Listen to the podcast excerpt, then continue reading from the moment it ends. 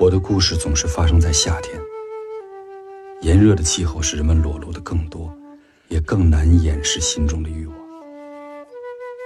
那时候，好像永远是夏天，太阳总是有空出来伴随着我们，阳光充足，太亮，使得眼前一阵阵发黑。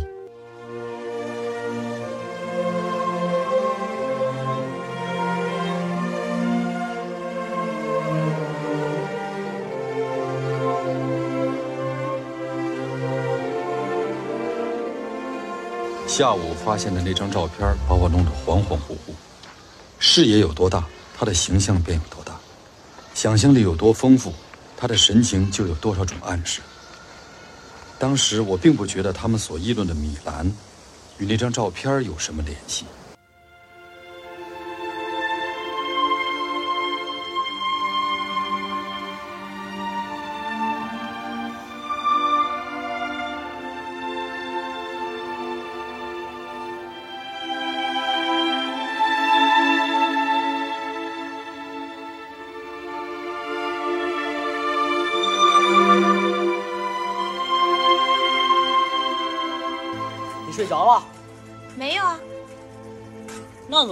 说话呀？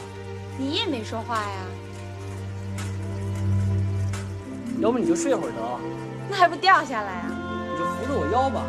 合适吗？合适。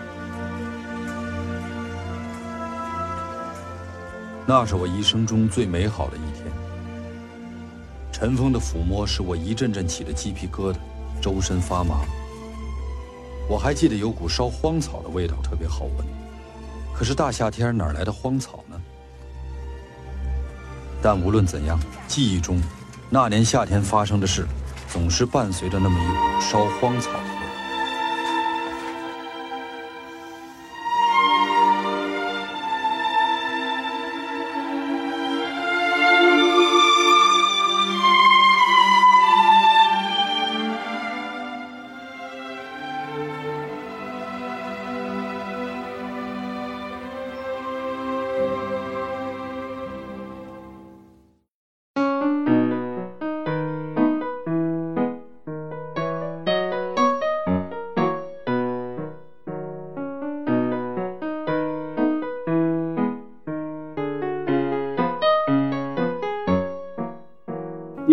欢迎收听《西四五条》，我是今天的主持人捕头，我是小静，我是杨明。哎，我们继续我们的重温经典这个系列哈。嗯，现在已经进入六月份了，这已经是进入夏天了，天气开始热了。反正我现在是开着空调录的，尽管外边还不是很热，但是我想还是开点空调吧，否则我这个屋有点闷啊。这次呢，我们要聊一部主要是讲夏天的这么一个电影，从片名呢也能看出来，那就是。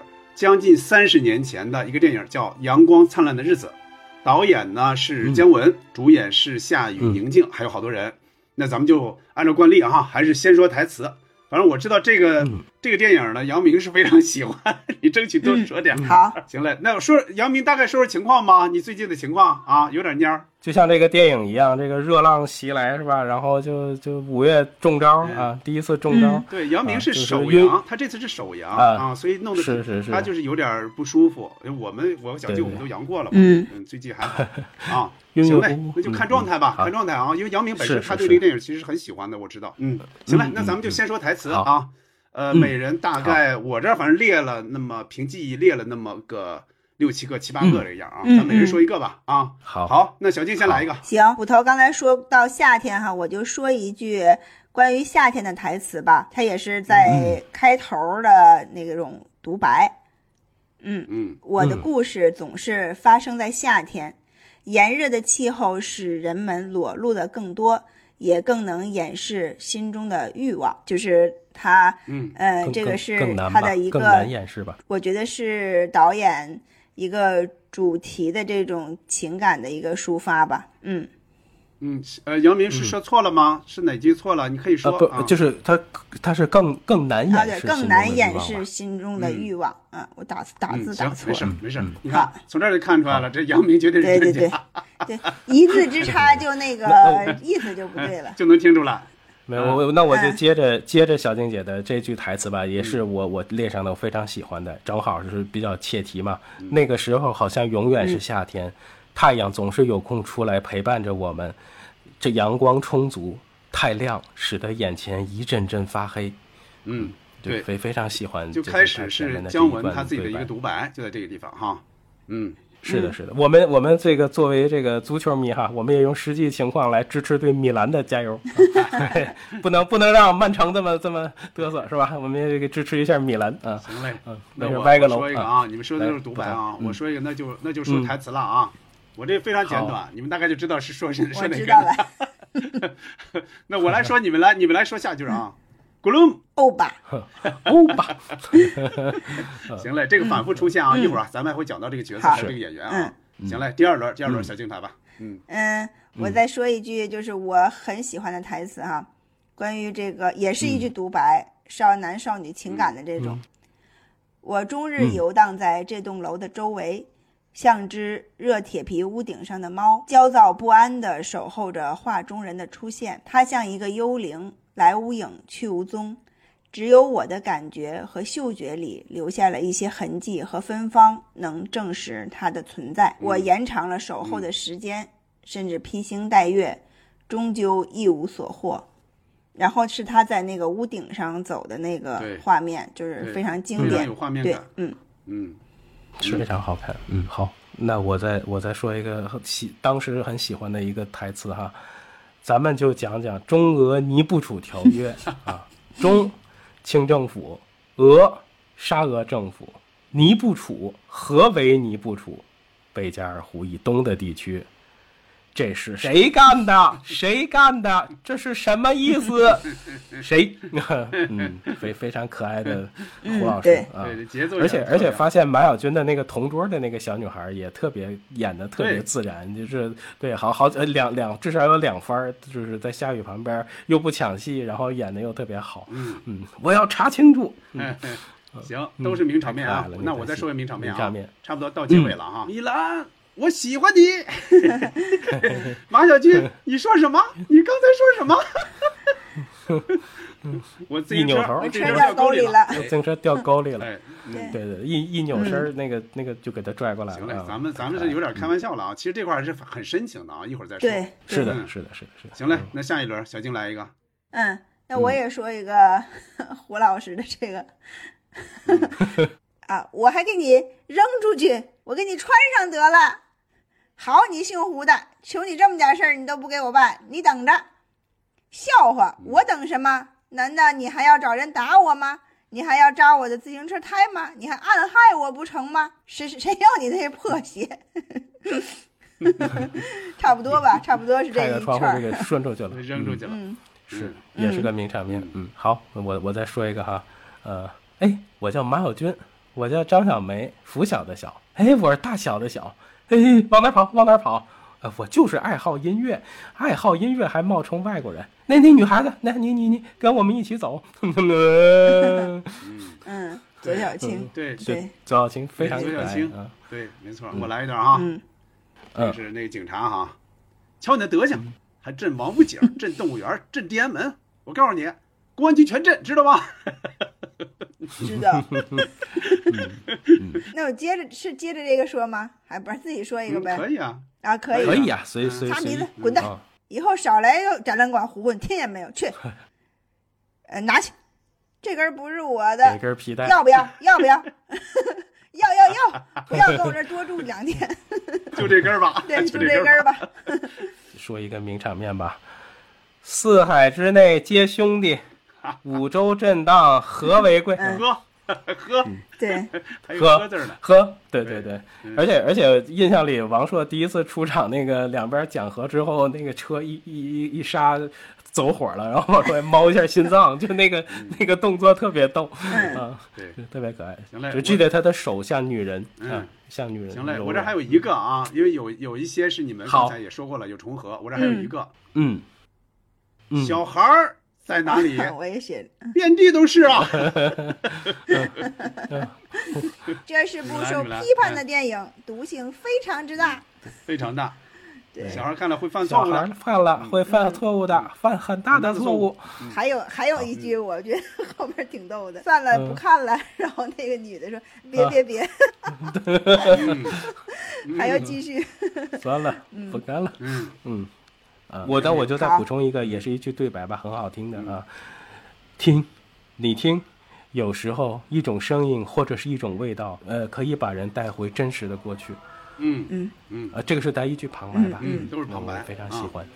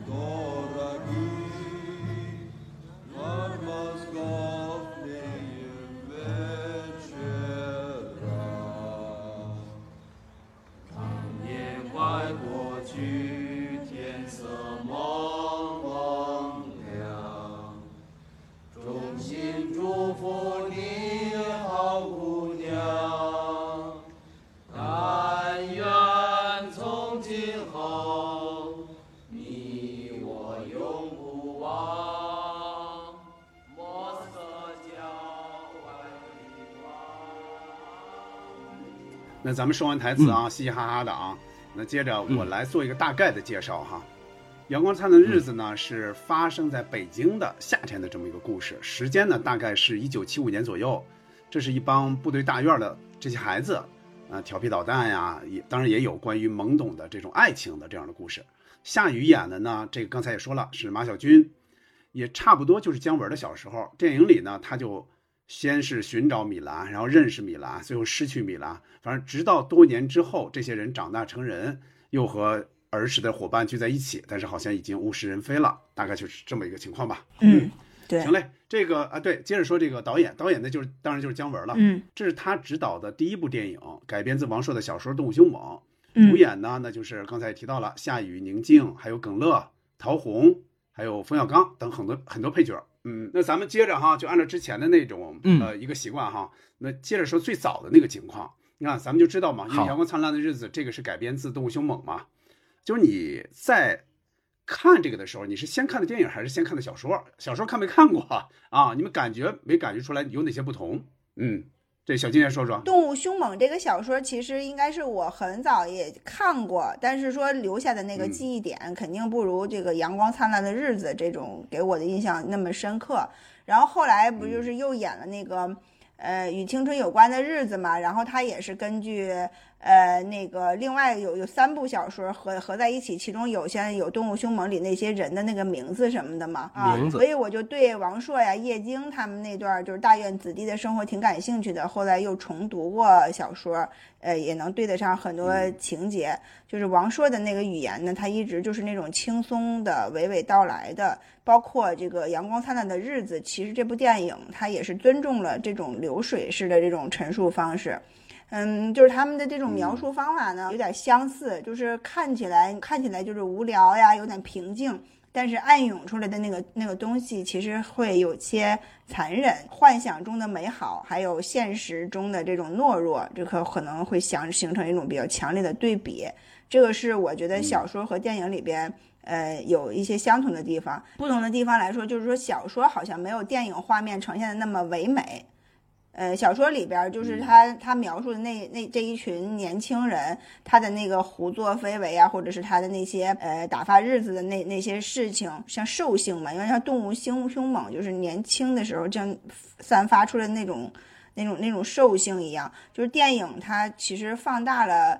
嗯，本能欲望里传递的有一种就是青春的气息更浓。电影再加上就是那种烈日下阳光的那种烘托呀，还有大院子弟的这个作品里经常会出现的这种水的元素，比如说泳池、澡堂子，呃，女生洗头然后流汗呀，这些就是说水的这种变化能体现出好多身体的变化，这些东西在电影里边体现的就更唯美一些。但是两者在描述这个青春成长的过程中。来说，这个人格变化产生的那种诧异感，就就像那个绵里藏针的那那种状态。小说和电影给我的感觉差不多，因为我从一个女孩的角度来看哈，就是说我我我觉得呈现的差不多，比就像那个。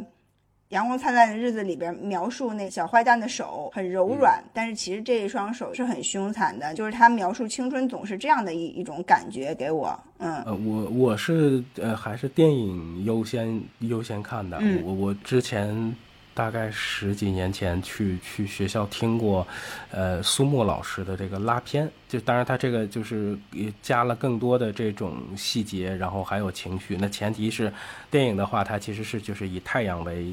第一个大的一个主角，我是那个时候又重新看了小说，呃，这两这这两个版本其实呃互相看起来的话，它有很多就是文文字感上有很多雷同的地方，但是画面上就是完全呈现方式是不同的，呃，而且像小说里面它。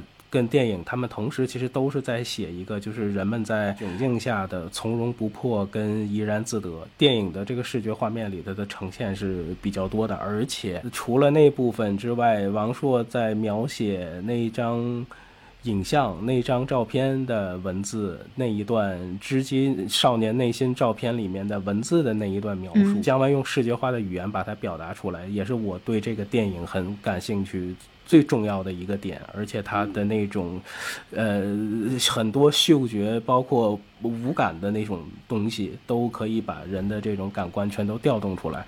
这个是我觉得这是非常过瘾的地方。呃，我跟小静是一样的，我也是先看的小说，呃，但是我看的也不早，应该是到了大学才看的。这个小说应该是九二年就出来了嘛，九一九二年就出来了，但那会儿我肯定就就不怎么看小说的，嗯，但是啊，上学校之后。上大学之后，有一个同学，同宿舍一个同学，他就跟我说起这个电影，他还说到了就刚才我说那一句，说公安局全镇就那个台词，他就他一边说一边一边笑，他说哎那个特别逗，当然我都不知道是什么，我都不知道那还有这么一个电影，不知道，当时没看过，但是在大学时就把这个呃动物凶猛看了，后来知道就是它改编成了这个电影嘛，我觉得不同的是什么呢？主要是小说它是更散的，就小说它是第一人称来说，其实它故事性非常的弱，是不那么强的。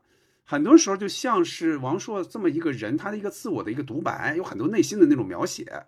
到了电影里边，就基本上很多就落在了姜文的旁白这个里边，包括开头啊，包括中间的很多那些他的自己的一个声音。对，我觉得姜文应该是他是就像他拍很多的这个电影，他所借鉴这个小说一样，他都是先看一遍，然后就把这小说基本上就扔开了，就讲述自己的故事。基本上这个也是这样的啊，嗯。那接着说说，你第一次看电影就看这个《阳光灿烂日子》，应该是哪一年？第一印象大概什么样的？还有一个就是，你们看没看过那个一百四十分钟的那个那个版本？嗯，小静看过不？我是这次杨明发过来我才看的，以前应该都是看的那种删减过的吧。但是好像他一百四十分钟，其实他删减的东西，呃，影响不大吧？应该对吧？不大啊，对，呃，这个电影其实我是可能也是在。在我的大学阶段看的比较多，那也就是两千年，两千年以后了，也是这个上映几年以后了。嗯，就就是由于我觉得这个电影，因为它传递的那种男性荷尔蒙其实比较多，因为它都属于一个男性视角和内心独白，整个充斥全片吧。其实对于我来说，其实我在观感上并没有感觉它特别的美好。嗯，但是它的确是一个非常呃非常非常对味儿的那种青春片儿，它就是拍出了那种青春期最难以。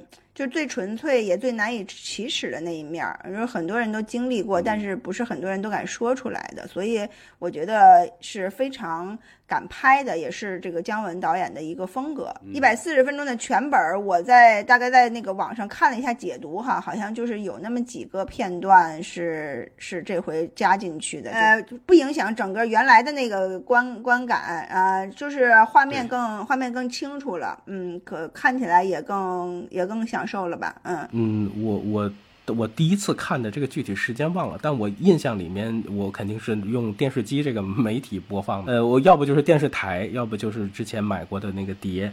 呃，我我还记得那家碟店啊，嗯，我我第一次看，其实肯定更多的就是是冯小刚和那些相对来说让我能记起的那些比较搞笑的片段。我后来才知道这个电影它的一些深度跟它的一些时代的意义。听过这个老师的拉片之后，大概从大概十几年，就是我。知道的看过的版本，大概从几百兆的到这个最新的十几个 G 的这种修复，这一百四十分钟的应该是这前前两年还是咱们有一次录节目的时候，好像也说到说好像最近才有这个新的法版的这个修复的，呃，对，反正是目前应该是画质最好的一个版本。二零一八年的时候，呃，梁老师做生活节的时候，他有一次放映，因为是官方的，而且正好有这部电影，我当时还。跑下来看，当时好像杜可风老师也在，呃，但是他当时放的时候，我就问放映的员，他他他说我他送来的说送来的就是一张普通的光盘，那我想他可能就是一个可能是带一些有打仗那部分的。但是是还是普通的光盘，应该还没有做任何修复。那个可能是我离这个电影正版的袋子最近的一次，呃，但大部分看的还都是一个一个非这么清晰的这么的一个版本。而且记得苏木老师经常在讲说，这个电影如果有条件，呃，中国电影博物馆放的时候，有机会可以去看，因为在胶片里面看这个电影的跟我们看这些修复的质感还是不太一样，因为在阳光之下很多东西。你去体味胶片的那种感受，而且包括他们拍就用胶片拍的，你就是就是原汁原味的体会吧。我觉得这也是一个呃欣赏电影的一个很重要的过程。我我其实是比较赞同这个说法。刚才杨明说啊，杨明说最早他是在电视上看的，这个我有点没印象了，因为我觉得这个电影啊很很有可能电视上没放过。我觉得放不了。我觉得，我觉得应该是没放过。甚至很多人后来怀疑说这个电影是不是公映过，很多人都怀疑。当然是公映过了，这没问题。九五年是九五年八月份公映的嘛，这肯定没问题。但是我觉得后来的电视不太可能去放它，我觉得是。啊，反正我呢，应该最早看呢，肯定是零几年，零几年看的。呃，看的估计是我估计是租的 VCD 或者买的 VCD 看的。嗯，印象呢，那就是一帮坏坏孩子，就特别能折腾。我就感觉，我看的时候我就感觉那不是我的少年时代。比方说打架，特别特别血腥，非常暴力，然后满嘴的脏话，各种脏话。我是电影里能出现这些东西，这个应该是我我在小的时候，或者说或者毕业之后吧，二十几岁的时候，应该在那之前都没怎么看过这种状态，还能满嘴脏话，还能上电影。这都是距离我们比较远，对吧？距离很远。我也是啊，但你又就你就很愿意看下去，因为你不拥有这些，你反而觉得哦，他们为你实现了一些什么似的，好像啊。当然还有青春期的那些，包括爱情的部分啊。很多地方很露骨嘛，比如荷尔蒙的那些味道哈是有的，比如还有洗澡啊什么的。当然也有些段落那就是比较卡通的那些嘛，像冯小刚那个部分嘛，还有呢像米兰那个照片，像刚才杨杨明也提到了非常重要的照片，然后找找米兰，见到米兰表白，还有姜文的旁白，那就是最早印象比较深的地方了。再说那个一百四十分钟那个版本哈，这个我应该是看过两三次，第一次看呢应该是几年前在叫法国艺术中心。我是从哪儿？反正拿到一张票，反正就去看了。当时也没说这个是个什么版本。我一边看一边想，哎，我说这个怎么还有呃打仗？就做梦打仗这个段落。我说这个我看过好多遍，从来没有过，没没见过。后来才知道，哦，闹半天这是一一百四十分钟的版本嘛？怎么说呢？那几分钟不是很喜欢。我我觉得也可能是之前看那个比较流畅那个版本看的多了，我会觉得这个部分太闹太怪了。就是我我我是指的啊，加的这个做梦打仗那个部分。有点怪，我觉得删去之后完全没问题，甚至我觉得还是删了更好。我觉得反而冲淡主冲淡主题。嗯，可见哈，就刚才杨明不也说嘛，说姜文当时拍了很多，确实拍了非常多，但真正放进去的其实没有那么多哈。嗯，比如比如我之前看到的哈，像成年之后的那个戏，在原剧本儿，你像在《诞生》那个那个那个那个书里边，就一部电影的诞生那个里边，他最早姜文在一九九二年写完的那个那个剧本里边。它的开头和结尾都是这些人长大之后的样子，嗯啊，开始也是这些人一起聚会啊，然后开始回忆，到最后落在了就像这个电影一样落在了最后嘛。但是落在了最后是落在哪儿了呢？是落在他们几个回校去参加活动，回他们小时候这个母校去参加活动，看到了一个女孩这个谁呢？就是姜文演的马小军已经长大了嘛，嗯他觉得这个人很像于北培，就于北魏吧，于于北培吧，很像他，嗯嗯他就跟就是说起来说，哎，你看这个像不像于北培？别人就说，哎，没有啊，岳培是谁呀、他说岳跟米兰在一起那个呀，米兰，大家都纳闷儿，嗯最后是落在这儿了，嗯就这原来的剧本是落在这儿了，你看现在是落在那个建国门桥盘下来，就落在那个部分了，对嗯就是那个部分了，嗯嗯，行嘞，反正大概印象是这样。嗯行嘞，那咱那咱嗯接下来就往戏里说一说哈，就是你印象特别深的关于《阳光灿烂》里边儿，像台词啊、什么情节呀、画面呀，包括音乐也可以说说，因为它音乐也比较突出的。这一人一人说一个吧，咱们轮流说吧。小静先来一个，嗯。嗯。呃，我就说一个我其实最喜欢最喜欢的一个情节，就是刚才在说台词的时候我已经说过了，就是呃马小金在屋顶上徘徊的那个片段，就是他发现了米兰的家之后，然后一直等不来这个女孩嘛，他一直在他这个楼这个楼群里中间徘徊，在屋顶上溜达，然后加上他那个旁白，我终日游荡在这栋楼的周围，像只热铁皮屋顶上的猫，焦躁不安地守候着画中人的出现。他像一个幽灵，来无踪，去无影。只有我的感觉和嗅觉里留下的一些痕迹和芳香，能证实它的存在。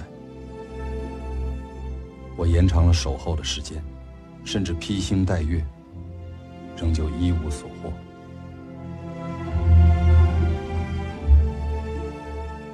真的特别的贴合。他就是说，他就像一个热铁皮屋顶上的猫，就是因为我们养过猫的都知道哈，就是真的那个感觉，走路有时候烫脚那种，然后就是就是自己的那个焦躁不安。我们在年轻就是青春期的时候，会有过这样的一个。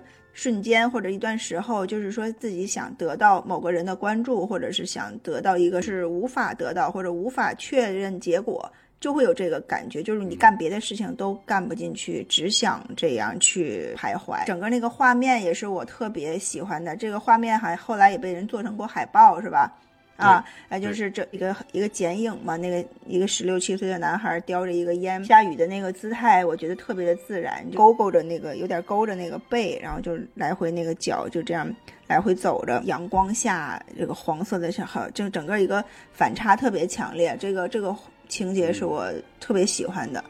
这个情节当时背景应该是也有音乐吧？说音乐我我想不起来就是乡村骑啊，士，就是乡村骑士，一直就是这个，乡村骑士对对对，嗯对，嗯嗯，那我就顺着说吧，我就是乡村骑士吧，嗯因为这个是这个电影的灵魂之一。然后好像是在他创作的时候，他也一直听着这段旋律，就是就是一直在写，而且就是姜文也是在那个手机里头说，就是很多的时候拍摄。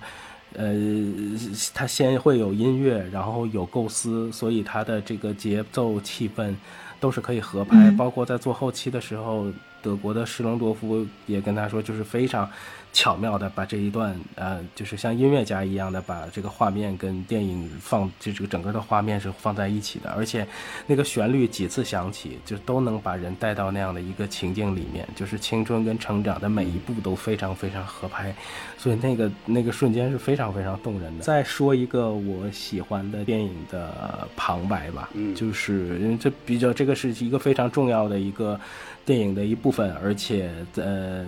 大段大段的旁白，你会跟着他一直在走，而且他用这种幻象再加上想象这种方式哈、他记录下来的这个东西似真似幻，你所有的你心情会跟着他走的时候，他到最后给你玩一个完全不一样的一个想象的东西，嗯。然后让你在真在真在假里面这样像做梦的一样去看这样的一个故事，它的声音也非常好听，呃，而且更多的时候跟着他这个心情走，也是这个让我看这个电影非常着迷的地方。刚才杨明提到那个音乐嘛，小小静也提到了，嗯。这个音乐第一次出现就是《乡村骑士》，第一次出现应该还不是在屋顶那块儿，应该是在他发现了米兰的泳装照，应该是那块儿。嗯就他他去那儿嘛，结果他他就认为这是一个平常的屋嘛，就发现了一个望远镜，就拿着望远镜就四处照，哎，结果就隐约出现了一个，哎，说这是个什么画面？哎，他找他找他不是说是像咱们哈，你拿开望远镜找嘛？哎，他用望远镜一点点点一点点找，那么多圈，最后终于找到他了。看到他开始是隔着一个蚊帐，对吧？对，后来哎掀开掀开之后，就那个时候那个音乐就是乡村骑士那个音乐，就这个音乐，确实是就特别舒缓，反复的出现。第一次出现就是在这儿嘛。但是你发现啊，嗯这个泳装照，这个其实它不是一个真实的，这个是一个在嗯马小军的一个眼中、心目中，他觉得应该是一个泳装照，因为其实米兰不会游泳嘛，是吧？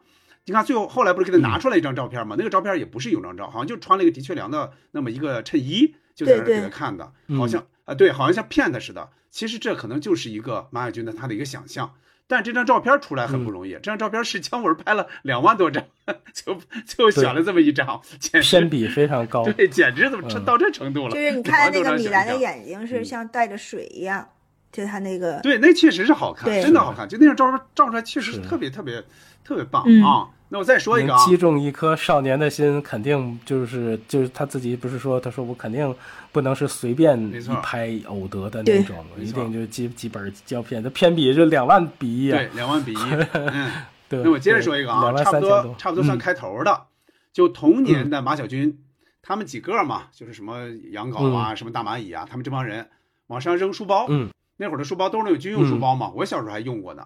是。军用书包往上一扔，是这个看谁扔的高，前几个都扔的也都一般，结果马小军一扔，嗯结果就半天没落下来，哎，怎么回事呢？就咔嚓一个人接住，接住这个人呢，那就是少年的马小军了，就是夏雨演的这个了，对吧？对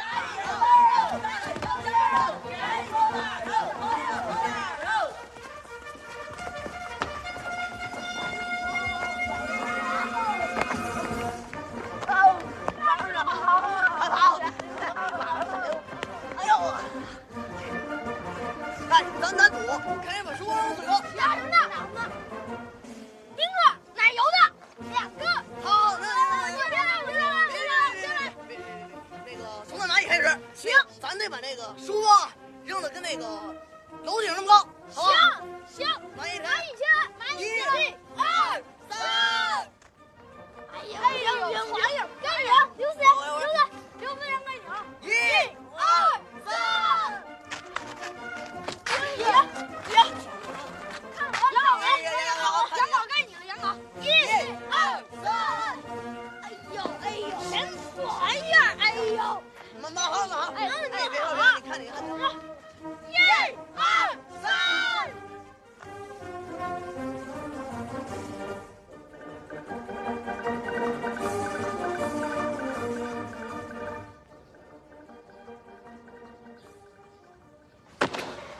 我操！你俩怎么这么懒啊？连书包都懒得拿，赶紧走！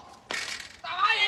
蚂蚁！这一幕啊，说实话，当时看非常巧妙，特别巧妙。说，哎，这样一接就给他接过来了，对吧？嗯，对，这一幕我想起的是什么啊？我不知道你们看没看过，我之前也说过，嗯我小时候很小的时候，呃小学吧，那会儿是看过那一几个琼瑶剧的，其中有一部叫《婉君》，婉君最早的那个小婉君不是金明演的吗？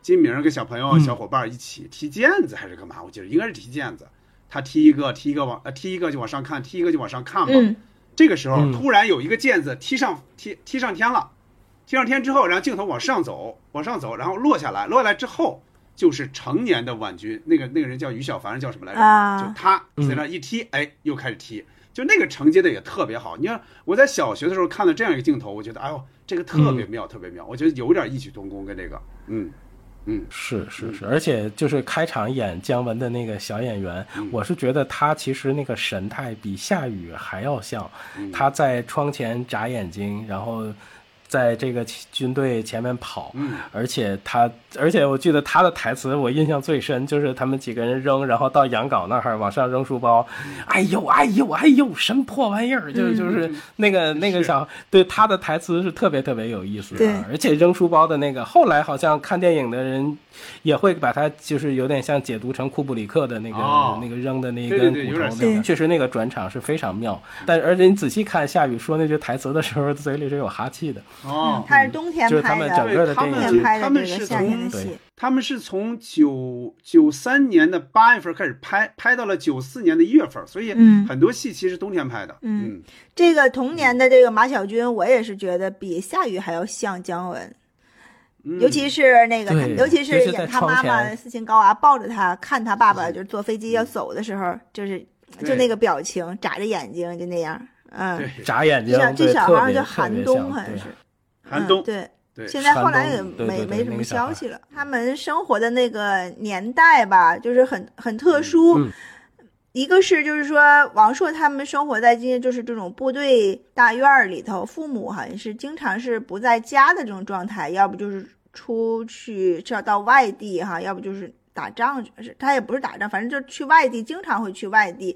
就是这这一群孩子，对这一群孩子都是自己生活的，就是这这一点，其实可能在对于我们这种没有在大院生活过的孩子来说，有有点不可理解。就是爸爸妈妈不在身边的时候，你是怎么自己一个人过的？后来在与青春有关的日子里也，也也体现过这种，尤其是有的孩子真的就可以不回家呀，没人管一样。但是马小军好像他妈妈还还在还在哈，妈妈就是跟他住一起，还怀着孕。我后来不是还有那个打他情节嘛？上课捉弄老师嘛，也是那个时候那个年代。特别的，就是没有人在乎在学校里要学什么，根本就也没有人尊重老师。反正这个这段其实虽然看的挺搞笑哈，但是那个时候其实挺真实的反应，也也听呃父母也说过，那个如果赶上那个年代的时候，这孩子们其实那那几年，不管是小学也好，初中也好，其实是荒废的。孩子们应该是在不计后果的去荒废的这些时间，就是老师都是不被尊重的。这个电影里没有体现的那么残忍，可能其实现实里会比这个还要还要残酷一些。嗯，刚才说到望远镜，其实最浪漫的这个望远镜的出场，最开 始是一直在调戏，在调戏胡老师。对，啊，这个远远的看着胡老师跟跟别人打招呼，笑语都吓得有点忘形了啊。然后看他就是看胡老师远眺操场，看他上厕所，啊，然后后来才才转到这样的一个呃这么浪漫的一个 一个一个一个场景出现。嗯啊，对对对，那个那非常非常可爱。然后刚才其实还说到呃那个音乐里面，我会想起来一段，就是他们在呃屋顶上去唱呃莫斯科郊外的晚上，对。那个蓝蓝色的夜晚，就非常动人，而且再加上第二天早晨阳光升起之后，他们两个人在那条大道上，呃那一段戏也是非常非常好看。嗯呃，另外胡老师其实几个几次出场都是作为名场面吧，包括他们一起去迎接，应该是是西哈努克还是反正就是欢迎西哈努克。嗯，对，欢迎领导就是抹的那个红嘴巴，那啊个老师跟学生在在一起的那个那个样子啊，那个那个场面也是非常 非常让人感觉特别特别有意思。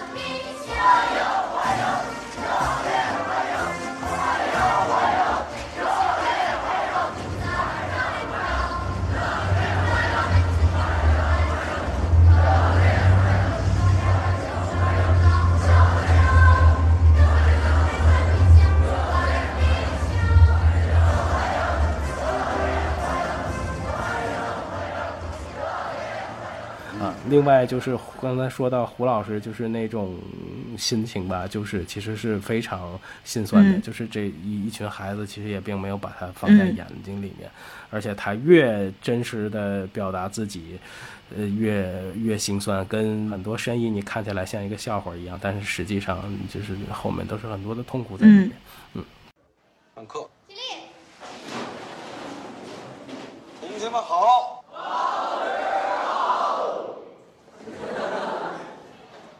不要笑。很简单的一个物理现象。坐下。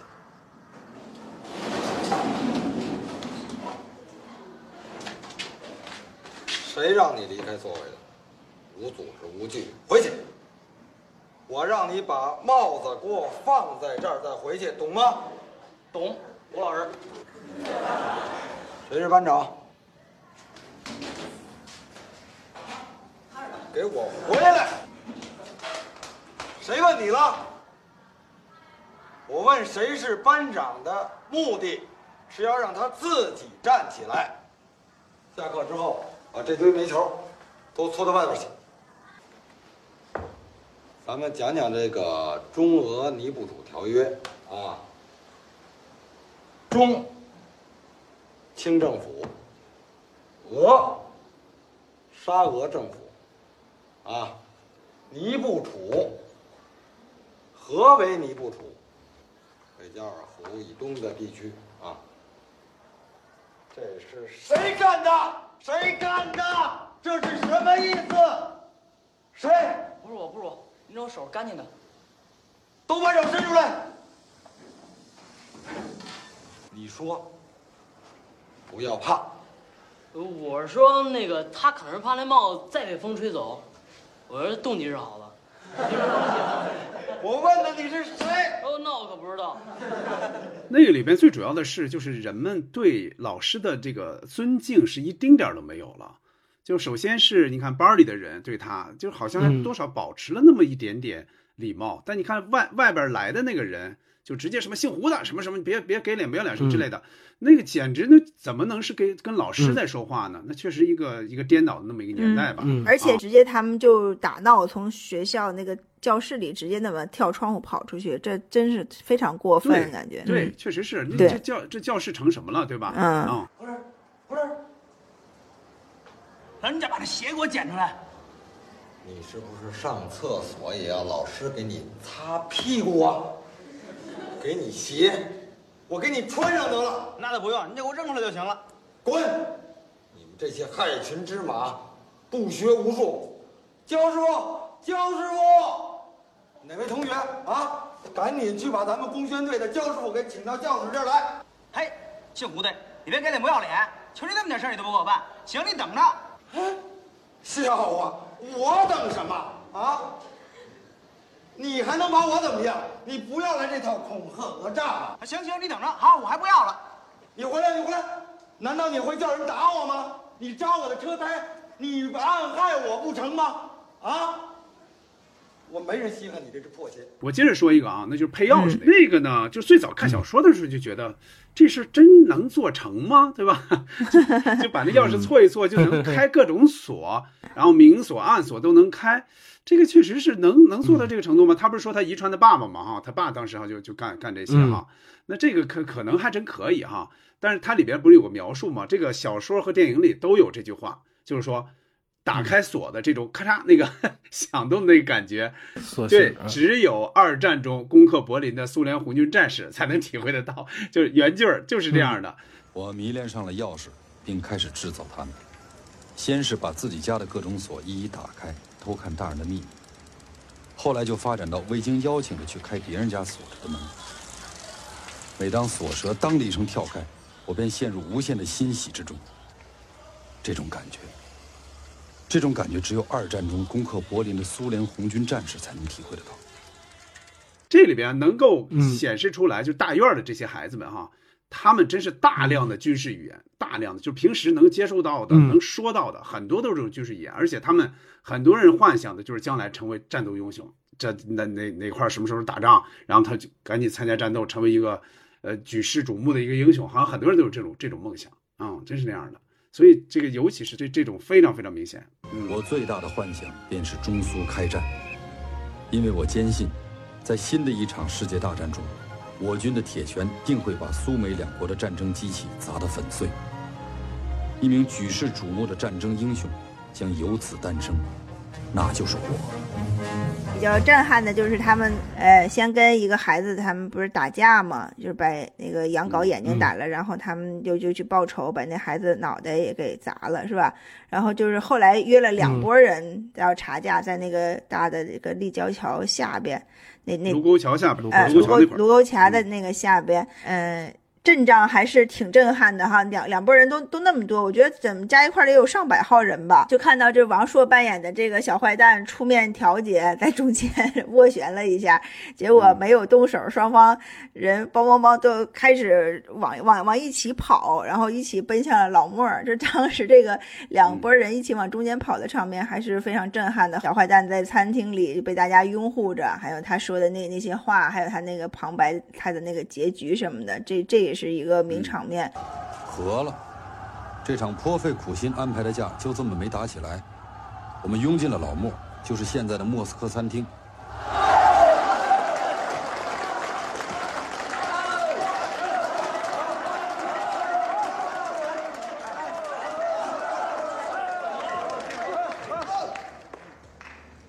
四海之内结兄弟，五洲震荡和为贵。和。小混蛋其实是一个真实存在的一个人嘛，然后他确实是，嗯嗯，他应该感好像实际的身份其实是那种比较苦出身的一个孩子，和大院子弟应该是混不到一起的。但是他好像因为比较心黑手狠吧，就这种。好，但是后来他结局结局很死的很不值哈，好像被一些被几就是被十几岁的孩子给给打死了，应该就是。嗯，对，嗯嗯，对，生瓜蛋子嘛，就十五六岁的生瓜蛋子，对，就是真的是下手很很狠啊，不知深浅。就是当时你看那个马小军在给那个孩子就是打砖头什么的，就他后来他已经那个孩子已经倒下来，他又又去打了几拳，真的就是说下手很没有轻重。嗯，对对那场戏对对，确实挺狠的。连那个他同连同伙都说你这打的我都害怕。啊对对嗯，而且确实没必要，而且也许还没这孩子。对呀，对对对，是这样啊，但是但是他们说这个呃后面拍摄的时候说那场戏的时候，他们重新录声音做声音，全国大概晚上八点半听到的都是同样的声音，听到的国际歌，嗯呃那个节目栏目那些声音，然后重新去去做那些呃那些细节，我还挺看那些后期还挺着迷的，包括小静姐刚才提到的，他们在卢沟桥那场戏打架是什么工厂把所有人去上班儿。然后把人家的自行车全都拉来，对。对，全都配上这个戏，然后到时候到时候晚上走走不了，那自行车这还有的坏了，有的就是就是有有破损，反正也走不了，最后还是一个挺有意思的。嗯现在想想那些幕后的戏跟跟这些目前这些对应起来，好像就没有那么那么恐惧，但实际看那个打架的戏，那挺很很恐怖的。嗯嗯呃，两个青春的孩子在雨里面，然后刘一苦跟马小军两个人说：“我就是觉得你悬呐，没生孩子就是万幸。”两个人谁也帮不上谁，两个人在雨里那一段，嗯，那一段戏啊、两个男孩子在那儿互诉衷肠，就看着其实还挺还挺心疼的。包括到后面，呃，马小军做出更出格的事情之后，在游泳池的那部分的戏，这部戏我我是非常非常喜欢，觉得非常的写意，然后非常潇洒，而且摄影机在水上和水下作为这个心情或者感官的一个延伸。他的所有的起伏，然后还有那种心情的那种排挤，就是表达的非常好。而且我印象里面，我买到的那个 DVD 的当时的日本版的那个第一版的预告片，就是夏雨在那个音乐里面，然后躺在那个游泳池里面，嗯所以那个画面给我的印象就是非常深。也定格是用一个非常大的场面，然后我记得预告片里面它是一个一个中景的一个特写，嗯。非常非常非常动对人。呃，一个是有一次，这个马小军躲在了呃米兰那个床底下嘛，这个米兰回来换衣服，嗯。然后又换的凉鞋，注意那个凉鞋，嗯。你看现在好像见不到那种凉鞋了，其实就是塑料的，其实就是塑料凉鞋，其实很硬的那种，不管不管是底子还是那个带子，其实都很硬的。但那会儿穿这种凉鞋就已经是很舒服了。我记得我小时候就有这种凉鞋，它特别容易坏。嗯过一段时间之后，它比方哪块儿哪块儿就裂了，哪个袋儿就开了。嗯，这种时候怎么办呢那个带儿容易坏对，就家里舍不得给你买嘛，舍不得给你再买个新的。我一般就拿一东西烫，就你另外的，啊比方找另外的一个不用的凉鞋上，然后撕剪剪下来一块颜色差不多的，在那块儿接接的那个部分，拿一个那个钢锯，就是细条儿那种小钢锯，在火里烤一烤，然后红的时候那么一，然后这样一一来，嘚儿两个地方接在一起了，就是软化之后嗯接在一起。那会儿我记得当时很多凉鞋都是这儿打一补丁，那儿打一补丁，经常是这样的、嗯嗯啊。还说一个哈，这个左小青走路，左小青演那个人啊，他走路，嗯开始我其实不太明白，就我我在小时候不是小时候，是二十几岁那会儿，大学毕业之后看不太明白，哎，我说这个人为什么要这样走路呢？后来他说哦，就学舞蹈的嘛，就学舞蹈，他们好像有一种就职业的那种那种呃特点吧，是吧？就平时老那么走嘛，就是练练功的时候那么走，所以有时候在生活中也表现成那样。所以这个细节，你要说后来知道这个事儿之后，觉得哎呦，这个还挺准确的，就左小青走的还挺准确的，嗯。我我也想说一下，就是米兰游泳的那一段吧，他穿上那个红色的泳衣，应该就是马小军想象里的那张照片嘛，就是他那就是那个红色的泳衣，然后马小军就是说他呃有点胖，然后就这这点两个人对话挺挺直接的，说你这个呃够出口的标准了。然后还还说他什么、说看起来你好像什么生过孩子了什么的，就这么说了一句。是不是觉得我特笨？是不是太胖了？你丫够肥的。什么？是挨压的呀，不是你压下来呀。哼，狗嘴里吐出象牙来。那那人嘴里也吐出象牙来？你能吐出象牙来吗？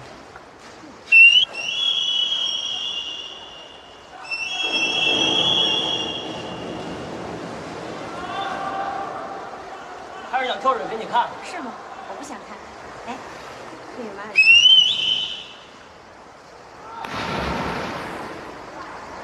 讨厌。哎，其实我就是腰粗了一点。何止是腰啊！瞧你这腿，你这肚子，还再再再瞧瞧这儿，这儿这儿这儿，够出口标准了。我我是胖了点哈。哎，你说我是不是不应该穿这件游泳衣？是不是太暴露了？其实你不穿上游泳衣，我也看得出来。你什么？你看出什么了？啊，算了算了，你生气了。你说你说，说吧，我不生气。刚刚生了孩子似的。马小军，你。然后他们在这个泳池里，就是后面有好多男孩就吹口哨嘛，想跳水让米兰看，然后就是也是就是有有一种就是说雄性给想给展示什么给雌性，就这这种像动物一样的这种这这种本能的这种欲望吧。米兰其实是不会游泳的哈，他是被这个马小军一脚踹下去的，从水里掉下去，然后然后又把这个那个头伸出水的那个那个样子。然后也是特别特别的美。马小军的那个心情，我不知道你们是怎么体会的哈。因为这个是马小军后来从老家不是回来唐山回来以后，发现好像米兰和刘玉苦好像走得更近了似的那种，好像像谈恋爱一样。他其实心里很很嫉妒，也比较呃也比较生气，所以他在说这个米兰或者是在对待他的时候，就是采用了一种。呃，比较这种贬低的这种手法，就是好像我我要把你说的很很不堪或者是什么的哈，就包括后来在饭桌上，他给米兰发脾气，好像都是源于他的这种这种嫉妒心理吧。嗯，这些其实这些细节给这个马小军这个男孩表现的是非常的一个一个就是很很自然，一个就是你看看完之后非常能够理解他，就是特别能够对应到。以前曾经自己的某一些情绪上。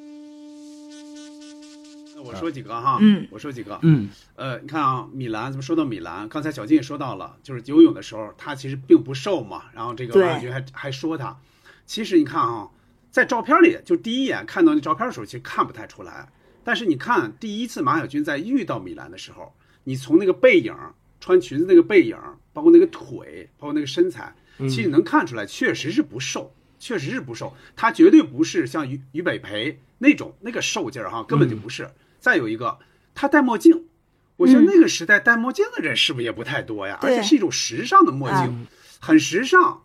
那会儿我觉得应该是少有的啊。你看他一开始跟他说话，就说什么小毛孩是吧？认姐姐之类的，教训他半天。后来，哎，他走远之后，马小军不敢再靠前了。这个时候他突然转身，嗯，说你过来，那小孩你过来。这个时候你看他态度缓和下来了，要开始摘摘了墨镜来看马小军的样子。哎，那个样子。哎呦，那个镜头给的就是给宁静那个镜头，也确实是非常好看。一会儿咱们说具体演员的时候，或包括角色的时候，可以再说说这块儿哈。嗯嗯，还有我还要说一些细节，在院儿里，他们在院儿里就大家一起见到米兰的时候，有人去买了冰棍儿嘛，买了小豆冰棍儿。你看那种小豆冰棍儿肯定要高级一点啊，比一般冰的肯定要高级。一般的冰呢，像我们小时候吃，那个冰的外边是不裹那个那个冰棍纸的，它应该也裹不住。但是小豆冰棍是可以的，那显得很高级，外边裹那个冰棍纸，哎，打开之后直接吃，哎呦，那一看就很高级。嗯，确实比一般的高级啊，相当于现在吃什么梦龙之类的吧，差不多。对，差不多。那个马小军有一次他骑着车去送米兰，米兰不是当时已经工作了嘛，去农场嘛。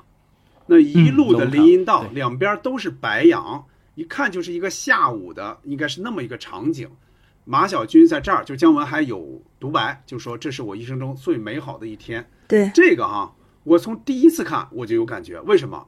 因为我小时候就我们老家，从我们家就一直往外就往那个外走，那一条路上，就我们经常经过那一条路上，两边都是这种大白杨树。特别多的这种大白杨树，嗯，你看，你讲一到夏天就是很多阴凉嘛，再一个太阳稍微再偏西一点的时候，这种时候，这个这这个白杨树留下那个大的那种影子，那种长长的影子树影啊，特别好看。所以他说最美好的一天，我们也感觉，却我我也感觉是，就是那会儿就是走在那个白杨树形成的林，就树荫下是非常有感觉的，是非常美好的那个感觉。嗯嗯嗯。还有，其实他们小伙子们其实骑着自行车在胡同里面，应该是柳荫街那一边的街道，就也是非常非常动人啊。就是看不到看不到人，也看不到垃圾，也看不到什么，就是干干净净。你发现没？就是他们以前部队大院孩子这些生活的很多都是骑着自行车的这样的场景，就是他们骑在不管在窄的街道还是胡同，他骑的都非常流畅，你看不到就是说撞人身上或者什么的啊。而且还骑得很 快，还带着人，就是有的，比如小点男孩坐前面那个大梁上，或者坐后边。也有像夏雨这样跑。对对对，夏雨在后边游游游击的这种。啊，对，确实，对对对，这这些场景都起都都是这些作品里都都出现过，嗯。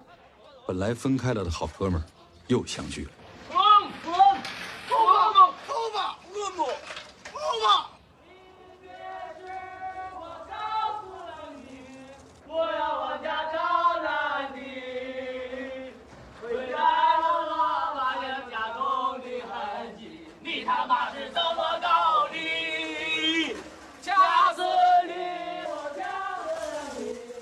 七十年代中期，北京还没有那么多的汽车和豪华饭店，街上也没有那么多人。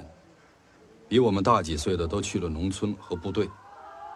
这座城市属于我们。而且他们的那个衣服，包括他们的这个这个自行车，是应该是他们当时在大院的子弟的身份的象征。好像冬季就该那个酱香泥的那个酱香泥的那个衣服了。然后好像。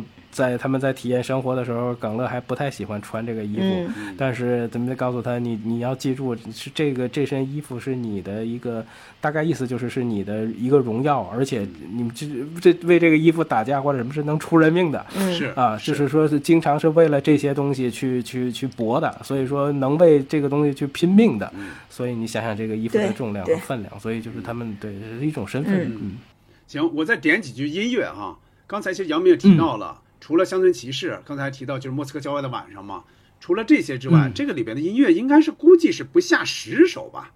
最开始的时候，反正所有的都是表现那个时代的嘛。嗯。歌唱毛主席的应该是不下三四首。对。还有像英雄赞歌这个有，卡秋莎这里边有。嗯。放电影时候放的是红色娘子军那个音乐，对吧？他们跳舞的时候是跳的是天鹅湖，所以这里边的音乐非常非常多，应该就这个也能串起来，丰富。因为。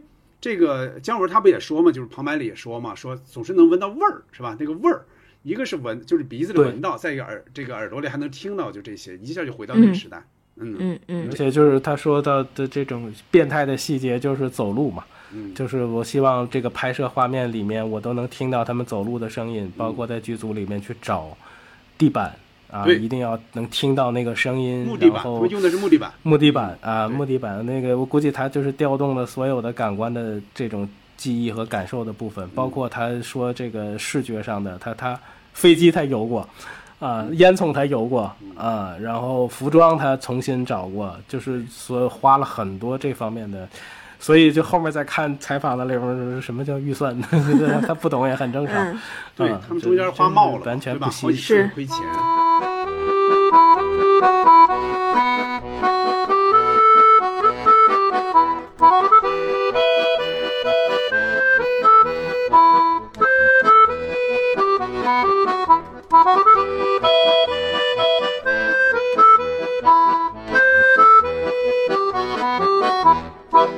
刚才啊说了这些细节啊、台词啊，其实还有很多，这个跟后边的可能会串起来啊。后边在说到人物的时候，嗯说到表演的时候，可能还会提到哈。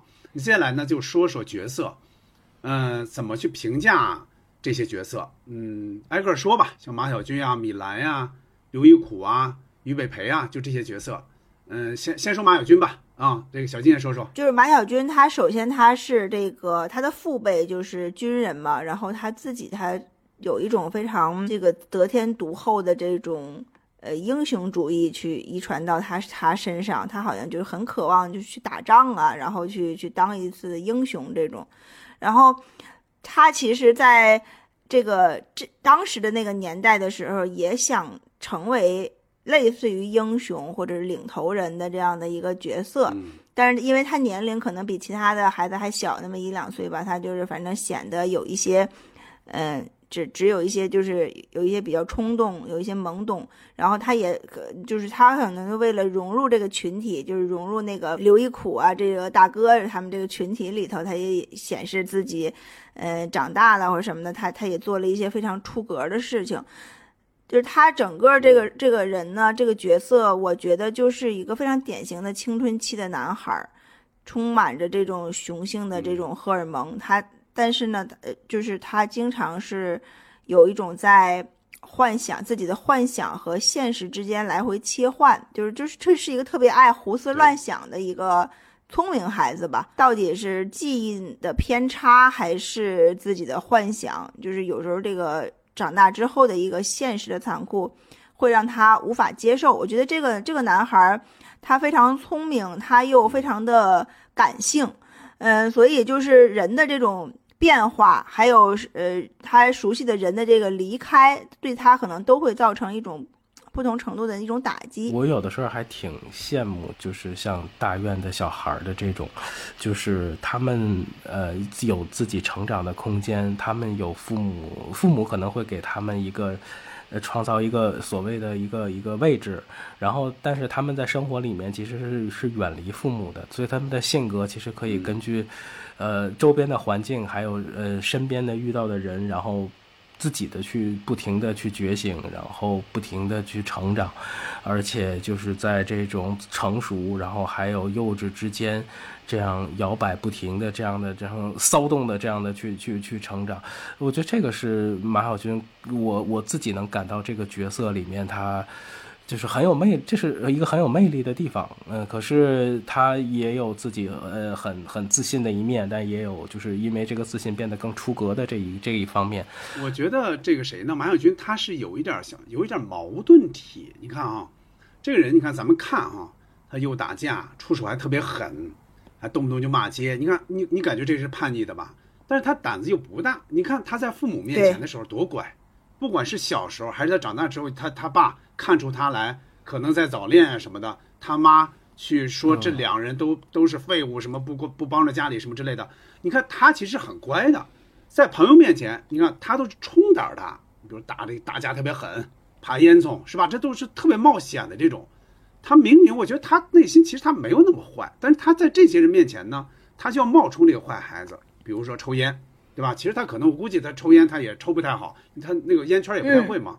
还有非常重要的一点就是他们两两个人，他跟那个是大蚂蚁还是谁？他们俩玩那个呃列宁在一九一八嘛，他们俩在那儿，他还小声说嘛，对吧？还小声说什么我会闲着嘛什么之类的，他就故意说这些话。其实他根本就他胆儿根本没那么大。你看他在米兰面前，就是开始的时候那么乖，你就会相信他真是要当一个弟弟那个感觉。就是在在米兰面前，米兰说你经常去追女孩吗没有？他说跟毛主席保证没有，嗯说赶紧回家吧，回去啊，非常非常乖的，就是本性上我觉得他应该是一个乖孩子。就是他其实就是说特别他是个聪明孩子嘛，他就是很聪明，他就是嗯想显示自己的时候，他就能显示自己，然后能认怂的时候就马上认怂，他就这就是这样，他嗯这个人很聪明，对对不执拗的一个而且人，而且我经常想到一幕是什么呢？就是小说里是以那儿来来结尾的，电影里边没有落在那儿，但是也差不多，就是他的青春时代是落在那儿的。嗯就是他受到这些孩子的冷落，他去游泳的时候，他想上岸都上不了，因为所有的人都在边上，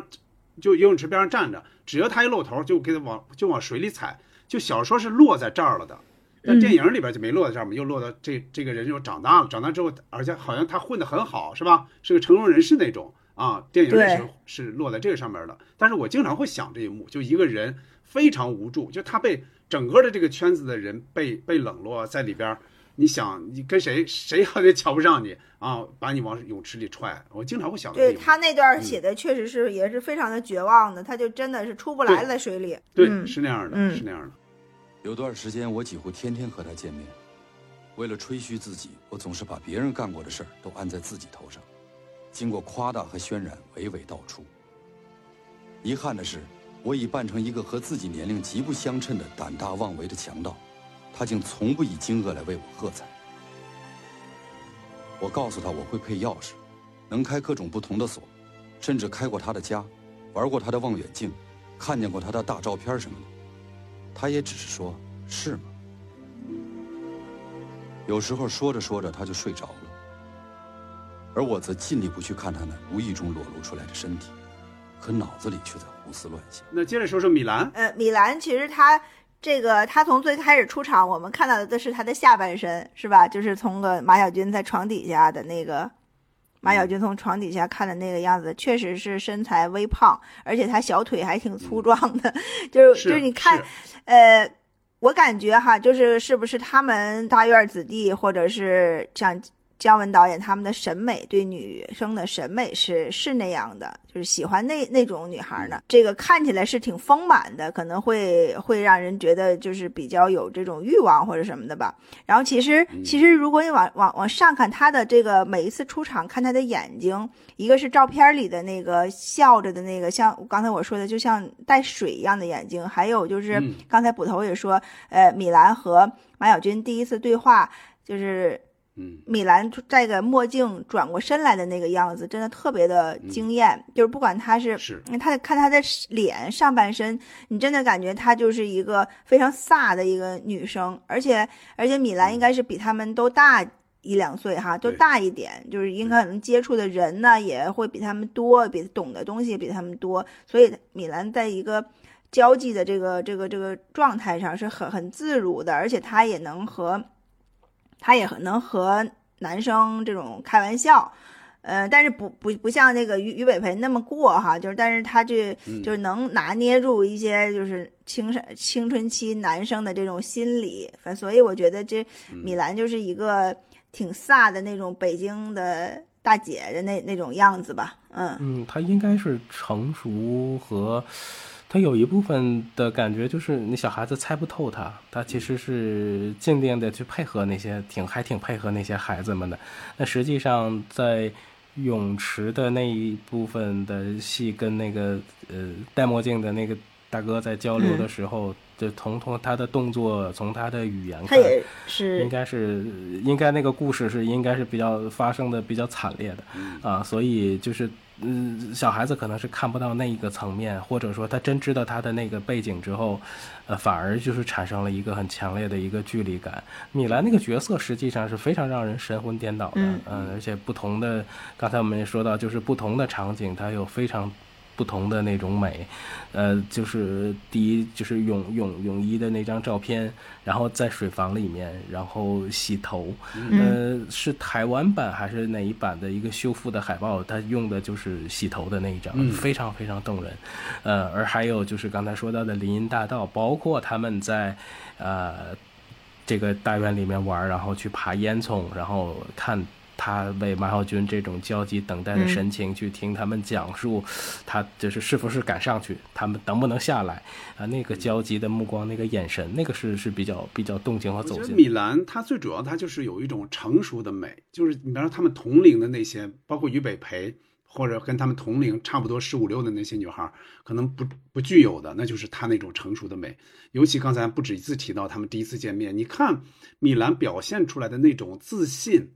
大方爽快，那真是一这个一个大姐姐才有的那种魅力。嗯，那那一一般的小姑娘应该是没有那种魅力的。嗯，你看见到最早她见到刘玉苦他们就在这个院里嘛，第一次来见到大家的时候，也是非常的大方自然，就是你看不出来说哦，她要跟谁暧昧啊或者什么，尤其是像那个谁于北培那样是吧？我非要跟谁搂一下、抽个烟什么之类的，完全不是那样的。呃，但是刚才就像小静说的，她后来跟刘玉苦。俩人变得亲密亲密起来之后，那就马小菊就非常非常难受了。这种时候，他怎么去表现这种难受呢？他去贬低这个女方，就贬低这个米兰，他在用这种方式来来来来表达自己的这种感情。但是最后，你像在雨中拥抱那一块儿，那你说算不算爱情呢？算一点儿，可能又不太算。反正他至少至少让马小菊应该是成长了，就从一个小男孩慢慢往上成长了吧。就尽管这个成长应该是比较残酷的。咱们其实之前经常说嘛，那种比较典型的那种姐弟恋，就一个人的那个小男孩的成熟，一般来说都是 姐姐教给的。米兰，马小军，怎么了？你怎么了？你到底怎么了？快告诉我！我喜欢你。你说什么？你刚才说什么？我车就要沟里了。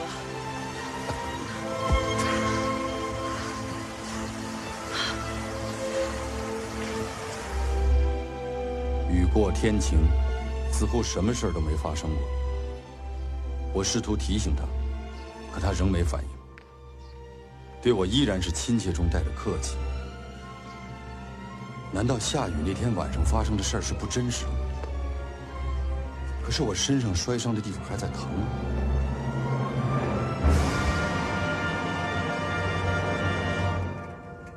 嗯，咱们一下全说了。比如说，你觉得谁你印象比较深，你就可以你一下全说了吧。小静说说。嗯，其实我我挺喜欢，就是从外形上，我挺喜欢于北培这个女孩的。她她这她这个呃脸呢，就是笑起来就那个眼睛就是桃红的那个典型的小笑眼儿，就挺看起来挺挺迷人的，然后也也特别有亲和力。呃，就于北培这女孩儿，其实就名字听起来特别特别，好像很很特别，然后就是有一种清澈的感觉，就是于北培好像听起来像一朵花儿一样，但是其实 这个女孩儿其实就是说对自己不那么自重。小说里形容她是狐狸，好像是是狐狸什么的，对就这么狐狸的眼睛。啊，狐狸的眼睛很媚，应该就是说，所以就是说他对自己不不那么自重。你包括那个他住在男男孩的家里呀、啊，包括到澡堂子里去看他们洗澡啊什么的，这这种。就是他好像对对这些东西都满不在乎，然后就包括对自己的这个。呃，身体也好，或者是对自己呃过什么样的日子也好，真的就是满不在乎。小说里头描描述过嘛，他爸爸经常打他，或者就是说，就是让他不要和这些坏孩子来往，但是打他也没有用啊。这个男这个女孩就就是这么一个性格，嗯，就是很以前以前那个在初中，我在初中的时候也接触过类似于有这样的女孩，但是后来长大了以后，基本上都回归正常，都回归正常，只要不是说。就是说，那个受过很大的伤害呀，或者是做过什么很出格的事情，基本上到后来都变成了就是成为人妻、为人母，都都很正常了。所以可能于北培以后也也也是这样的一个结局吧，就在在那个小说里看到的，带着一个孩子嘛，是吧？是是说的是他，应该是、啊，对，嗯，对，那女孩叫于北贝，蓓蕾的蓓，可我们一直叫她于北培。其实连他也不清楚自己的名字是裴还是贝。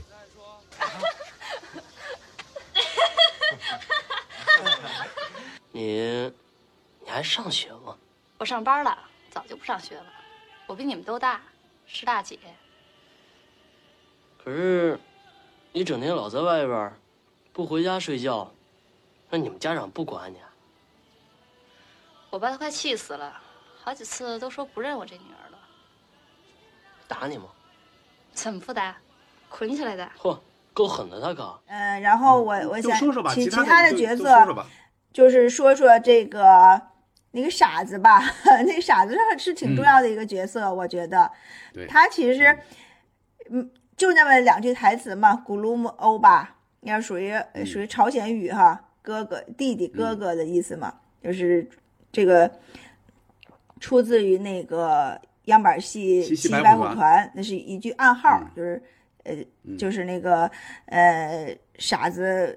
老是骑着一个棍子，而且这古古鲁姆欧吧，就是好像是他们这个这个大院子弟经常用的一个梗。这英达导演的那个《我爱我家》里边后边也有这个对暗号。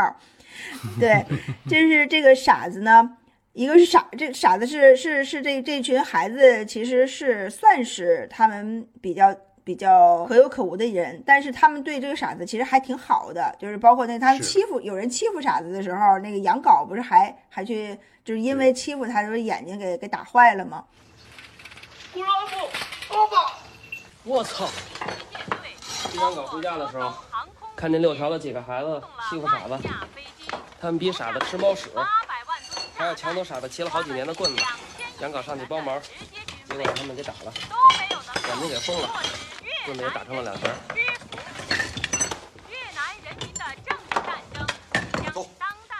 呃，然后那个就是整个整个，其实这个人好像是一直在见证着这这群孩子的这个变化。这是谁这是？这不是谁吗？欧巴，什么？欧巴？什么？古伦姆那是？啊，对对对对对，古伦姆，古伦姆，古伦姆，古伦姆，古伦姆，哎，古伦姆，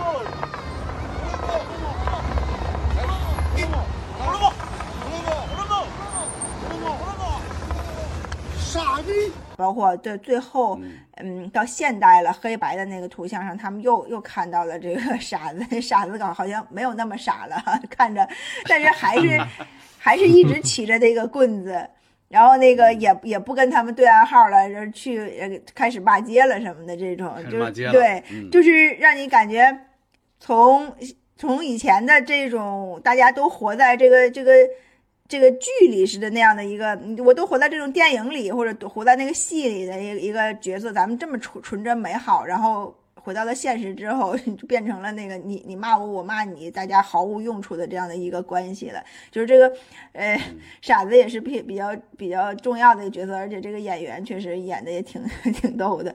呃，配角就是刚才我们说了好多那个关于就是呃冯小刚导演他在里边客串嘛，嗯，确实也是一个他的一个很典型的一个角色了。非非常的这个知道了很多这种名场面，就是这老师让人感觉呃既既心疼，然后又又那么的那个 呃又感觉就那么地位那么低，就没有人在乎的那个样子。嗯、刘一苦呢，其实我对耿乐演的这个刘一苦吧，呃，没有太没有太多想说，他应该就是类似于这个高阳高进的那个兄弟俩吧，他们一直不就是都是对应的，就是他们他们兄弟嘛。这兄弟俩好像，呃，属属于这个这个群体里的头目吧，好像就是话事人的这样的角色。他他长长得是挺帅的，就是耿乐的那个样子很帅，然后也很有威信。所以我觉得可能从女生的角度来说呢，就会更喜欢刘一苦的这个样子。所以他其实，其实我觉得马小军后面不有一段幻想嘛，他跟刘一苦互相这个扇扇耳光，然后那个拿这个什么东西扎着，其实那是幻想。其实我觉得马小军其实是嗯心心里挺想取代他的这个地位的，是吧？包括那个他后面在他现实中，他把刘一苦说成了那个什么，呃，被炮弹被炮弹打了脑袋变傻了什么的，结局也弄得特别惨啊。对，也不知道哪个是真的，哪个是假的。呃那个刘一苦确实是这个大院里头最最帅的一个孩子，这个对对，他确实他有才华，啊，那也有他的这个窘困。洗澡的那场戏里面，就像个像个像个父亲一样的给教训这帮小小嗯小朋友，呃，其实就是觉得他嗯，号称。在这个里面是没有拍不上的女孩的这么一个大帅哥，嗯，确实，这这个他的这个角色是非常让人信服的。呃，于北培其实，呃，我觉得他才是就是马小军心里面就是第一个能让他伴着他成长的这么一个一个姐姐，就是弄得他晕晕乎乎的，而且很多的时候的情绪，包括两个人在那边。呃这个这个这个这个谈心，还还还劝他说不要跟我们在一起玩儿，就是会会会就会产生那样的一个一个对白的一个一个情感，呃，俞北培也确实是玩的很很开，但是他也确实有他的美感，他的那个橙色的橙红色的那个衣服在电影里边，在夕阳下就是非常美，而且他们有一场戏特别可爱，就是他们在那儿。抽烟，实际上是应该是小说里是对应是谁的妈妈是吧？就是从那儿一过，每次都要骂他们，结果他每次从那儿一过，然后把嘴都闭上，然后人过去了之后才再把烟圈什么再吐出来，嗯就那个那个场场景是还是比较可爱的，而且，呃，印象里面这部电影里面的声音很多很可爱的女生的笑声，其实我觉得都是来自于北培，她的那个笑声非常非常的爽朗，呃，在整个电影里头真的就是一抹亮色，而且在。洗澡那场戏，在澡堂的那场戏里面，他的那个白衣服，那个小小白眼儿，啊，就就非常非常的美，啊，呃，刚才我们还提到了，呃，就是我想提方华老师吧，就是他演的这个军人的这个角色，啊，在在包括看到他后面自传里面写的那些东西，就很像，就亦正亦邪，又可以演角色里面，他又是一个可以演的很生动的一个日本的军军官。然后也可以在这里演一个呃干一个老干部，就而且非常非常可惜的就是呃演员他并没有看到这部戏公映就就离开了。我觉得这这也是一个呃电影之外的一个非常比较比较让人难受的一个故事吧。同志们，同志们，现在礼堂里混进了许多小孩对不起了，电影要暂时停放。小孩在哪里？哦，遍地都是啊。我怎么没看见？哎，你们都起来，起来起来，那边的，起来。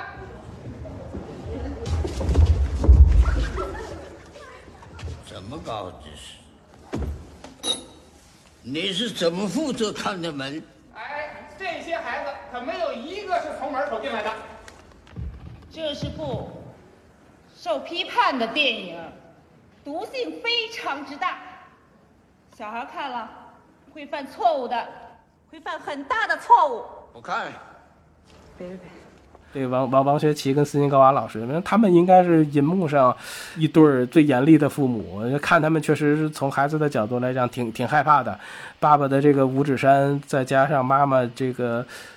一怒之下生孩子，就是这些形容词，觉得特别，其实实际上是挺可爱的。而且，呃，他们两个人在这里面是最早姜文导演就是就大概就按他们写的，就按他们去去来塑造的。所以这是我也觉得这两个角色也是也是非常。而且马小军的爸爸说的是河南话吧？是河南话，河南话。河南话。妈妈老师管我叫叔叔。唐山人是吧？妈妈老家是唐山的。对，对，是，对，嗯。是，就像那个那个谁刚才说的嘛，我我觉得哪一块儿就是这个谁，于北培，于北培呢，他应该是，我觉得咱们在就就是男生啊，男生在长大的过程中，应该都可能会遇到这种，这种就是起码会见到这种女孩儿，因为一般来说女孩就规规矩矩的哈，爱学习，呃不哼不哈的哈，比较善良这种，呃也不不怎么常说话，比较害羞。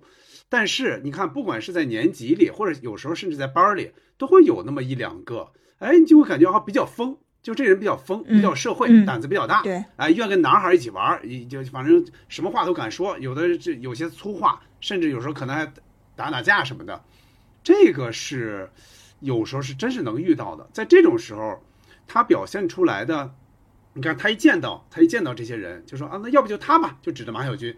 你看马晓军当时应该是非常高兴的，哎，他说你看，哎，这就看上我了什么之类的，他肯定有那种心理，但慢慢慢慢就会感觉，哎呦，这个确实是一般人是绝对驾驭不了这种的，就是有时候你他那种话说出来。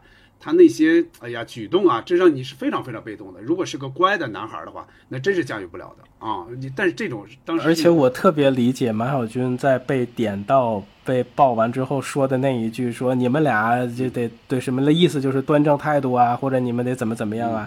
就那句话绝对是可说可不说，但是实在没得可说了，他说出那样的话，就就听着就是那个感觉的，就愣赶着上赶着说那么一句啊。我接着说说那个小坏蛋哈，刚才刚才那个这个小静说是小混蛋，不是是小小坏蛋啊。他呢，你能看出来，他这个大哥跟一般那个大哥就不一样，他那个狠劲儿，这个电影里当然镜头也不多了，他的狠劲儿是一丁点儿都没表现出来。他一出场，嗯，就相当于是要说和嘛，就他要奔着这个事儿来，让这俩人重归于好。哎，这个架打不起来，是冲着这个来的。所以你看他。是那种儒生的那种个劲儿，反而是有一种儒雅的那种气息。到了现到了现场，哎，来那么一句，然后接着喝。这种时候，大家把他架起来，你看这个时候这个样儿哈，你能看出来哈，人们是真正把他当那个大哥的样子。尤其是在老莫，你看在这个毛主席那个 巨幅的画像前边，他被高高举起，是哇，那个状态，我觉得真是真是一个一个真正的老大，一个大哥。哎，嗯，接着就是话外音嘛，姜文的话外音就说。啊，他后来被被怎么着了怎么着了，然后他的手像女人的手很软，你看这个也是表现出来，就是这个大哥跟一般的那种黑社会大哥是不太一样。对啊，你看跟起码跟那俩，就不管是马小军他们这边的头儿，还有那边这个头儿，你看跟这俩头儿那个那个表现都不太一样啊。嗯，你接着说马小军这个那个头儿还特别，那个头儿还都都问完了，还还问一句马小军，对那那板砖是你拍的是吧？其实就本来就没事儿了，其实这个事儿，对，其实这个事儿，你看马晓军肯定是心虚的。他在打的时候，他为了表现出来，你看我也不是那么那么软哈，那么软蛋。但既然咱们这个胜利已经定了，那我就来几招狠的。其实他是给自己壮胆什么的，但是确实是出手出狠了，而且这个架真正打起来，真要打起来，这个事儿归结归结，肯定那个那个导火索之一是他这儿。对确实是，就是那个那个那个人问了一句，那个叫叫叫扣子嘛，还是叫什么？问了一句，那个扣哥，对，那个人演的叫扣哥。这个人问了一句，其实也是很对的。一看这个人确实是一个小头儿，他起码就是我得知道这个事儿，而且让你知道这个事儿是比较严重的，万一不成，你这儿得承担责任。其实是其实是有那么点的呢啊。我接着说马小军父母啊，刚才杨明其实也提了，那会儿啊，那会儿这个男的，就是从军的这一方的这个人，确实很多时候是在是在那个外边的，这几个月甚至更长时间都不着家嘛。这里边其实也提到了，王朔在他写小时候的事儿的时候，就是在写散文或者回忆文章的时候就说过，其实他小时候很小的时候，那真是就是很长时间见不到他妈他爸，很长时间见不到他爸。有的时候他爸回来，那就他已经也已经长大了嘛，就几个月，小孩长得快嘛，几个月之后就长大了，他就忘了这个人是谁了，甚至管他叫叔叔啊什么之类的，这都这都曾经发生过的，所以那会儿确实有有这种事情。再一个就是看母亲的这种操心，就是斯琴高娃演的这个人啊，就是大着肚子还要去干活，操心说那些话，你真觉得是怎么说呢？你好像没有给这个这个谁这个马小军镜头哈，但是他应该也没有特别反抗，就是他妈说的时候他就听着呗，也没有特别反抗啊。结果一一下一动怒，结果一下还把他弟弟也生出来，嗯。你妈妈我呀，是一个有文化、有教养的人，跟你爸随军以后当了家属，我是家属的料吗？我气急了，我把这房子都给烧了。我，你们马家没一个好主，从小看到大，你就跟你那贼爸爸是一路货色呀你！你要是一只小鸡，我把你杀了，我也不吃那肉，恨死我了！唉恨死我了你！你咋就不跟你妈妈争口气呢？你真是让我太失望了，太让我后悔了你，王八犊子！哎，你骂我呀，从来都不会骂人，更不会打人，都是让你们这姓马的给我逼出来的！你王八犊子，你给我滚！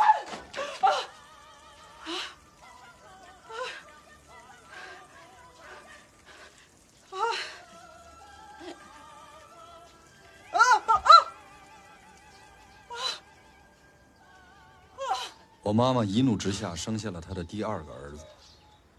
行，那咱们说完这个人物啊，接着那说说表演吧。其实刚才杨明已经提到几句了啊，比如说提到方化老师那块儿，呃，那咱们接着说一说这个。那先看几个主演的吧，那就是夏雨、宁静、耿乐和陶虹这四个人，嗯，怎么看？小金先说说。嗯，这四个人我就是能一起说嘛，就是他们反正都是就是一起说，就是一起说。就是最年轻，好像是最初初入银幕的那个状态吧，特别纯，特别纯真。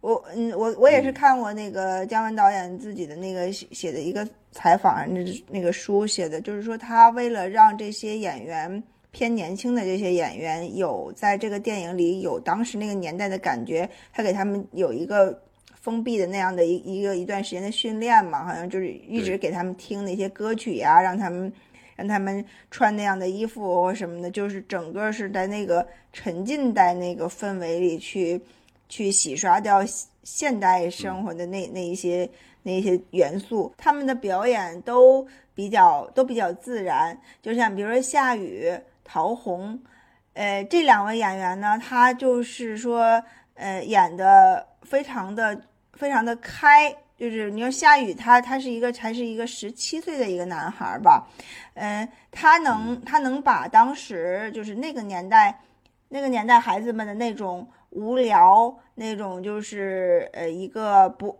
做事不不计后果的那样一个状态，他就能演的一个特别特别淋漓尽致，能能开的很开的很很彻底，嗯，所以我我。嗯，这个也应该也不算一种什么本色表演吧，因为他根本不是他属于那个年代，他可能这个我觉得这个夏雨他在演演戏上还是挺有这种天赋的，呃，尤尤其我印象里特别深的就是他从那个烟囱里掉下来的那个满脸都黑的那个那个 那个样子嘛，他就是说的啊，给我买烟去，给我买烟去，就是那个 他传递出来的那个那个感觉，你一下子就就能感受到这个孩子好像突然一下就疯了似的那个状态，是。啊，就是。癫癫癫狂了，就那种啊，就特特别特别的准确。然后像陶虹也是把一个有点轻浮的那样的一个一个女孩演的，确实是很到位。而且就是嗯，那段戏就是马小军就是他们几个男孩不是要调戏她，马小军摁住她的胳膊什么的，就我她就转过来有点急了嘛，就是说我抽你啊什么的，就就那个那个样子真的是演的，呃。你你你能你能就是现实中就能能找到这样的一个情节去去对应，然后宁静和耿乐呢，相对于成成熟一些，他们演的这这些呃这两个角色呃略带一点点略装吧，就那个样子，就是在孩子其他孩子面前，他们有点那个呃装装大人的那个那个样子，也是演的特别好。我觉得夏雨是属于那个。含含金量也算比较高的，就是一青年影帝，就是他不管是这个戏还是后面的戏，这个戏里面其实他很重要的成长的一段戏是那个玩大气球的那一段戏，其实也是承承上启下那一段表演的那个就是他的紧张出汗，然后呃慌张，然后关灯躺在床上，就那那一段戏，我觉得就就非常精彩啊，我觉得他的。整个电影里面，除了那些说话的那些张比较张狂的性格之外，他比较内心比较收的一场戏，就这场戏是非常非常喜欢，所以我觉得他是包括后面的一些电影。他我印象比较深的应该就是《独自等待》，虽然可能那个戏还挺小众的，但是我一直对夏雨的表演，就是这个戏跟《独自等待》是非常非常喜欢。宁静在这个里面，其实就我们说了好多吧，包括这些，她就是个女神啊，在这这个戏里面，呃呃。应该是属于那个时代的一个一个审美。耿乐最有意思的就是在他的那部分的这这个介绍里面，他写的就叫越拍越冷，就是觉得天气很很凉。呃呃，陶虹这个里面就是非常灵动的表演。我这里面其实我个人偏爱陶虹的表演是是多过呃宁静的，而且陶虹的那种。是那种非常非常生动的那些年轻女孩的那个那个镜头，是我始终就是很难很难忘记的一个一个样子。嗯，不疼。耿乐和陶虹我就不细说了啊，你们俩说的比较具体，我主要就说说夏雨和宁静。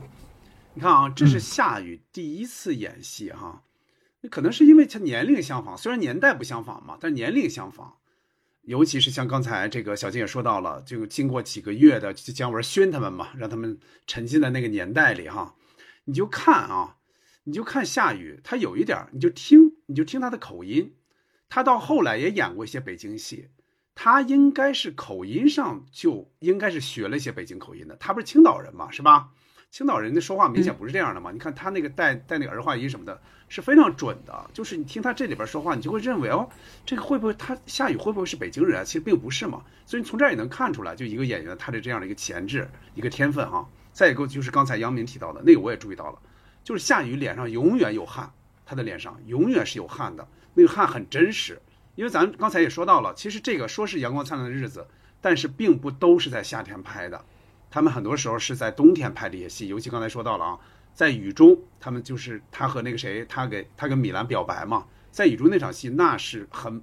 很晚才拍的，应该据说好像在零下了，已经差不多到零下了拍的那场戏，而且要表现出来是夏天的下夏天的雨的那个感觉啊，这个确实很不容易。再一个就是说，这个很多人肯定都说过了啊，就怎么选选上夏雨的。其实姜文当时看了那么多人，就他最早见夏雨就觉得不像，不是很像，但是后来听就是姜文听他妈妈说，说他特别像初中时候你，这个时候才把夏雨给定下来。就定下来之后，你看结果就成为 成为威尼斯最年轻影帝了啊！这个确实不容易啊。对，那我接着说说宁静哈，我感觉哈，宁静，这应该是我认为这是他演的最好的戏，真的是这样。我觉得大方自然，有那种姐姐的那种魅力。我刚才也提到了，嗯，最早呢，最早呢选的其实也不是他嘛，咱们现在也都知道了，那会儿有蒋雯丽是吧？有王兰，这都是备选。嗯，后来呢，姜文看到了宁静，就当面看到之后，他还不确定，他觉得还不是他心目中米兰那个样子，因为米兰太重要了嘛，在这里边。结果有一次吃饭。宁静应该也在，但是在不远处一个桌上，他就远远的，他可能有点近视了那会儿啊，这个才三十岁左右哈，他远远的看了一个人，他说这个感觉有点像米兰呀，结果 结果叫过来一问，结果是宁静，哎，由此他说得嘞，那就选宁静吧，是这样的。再开一个玩笑，就是说啊，你看这几年宁静经常去也去参加一些综艺嘛，表现出来比较有个性，就他这个个性呢，有的人就喜欢，有的人就不太喜欢。对我来说呢。我我反正说不上喜欢吧，就他在综艺里的表现。但是我多会儿看到这些时候，我只要想到这个人演过米兰，我就我就会原谅他。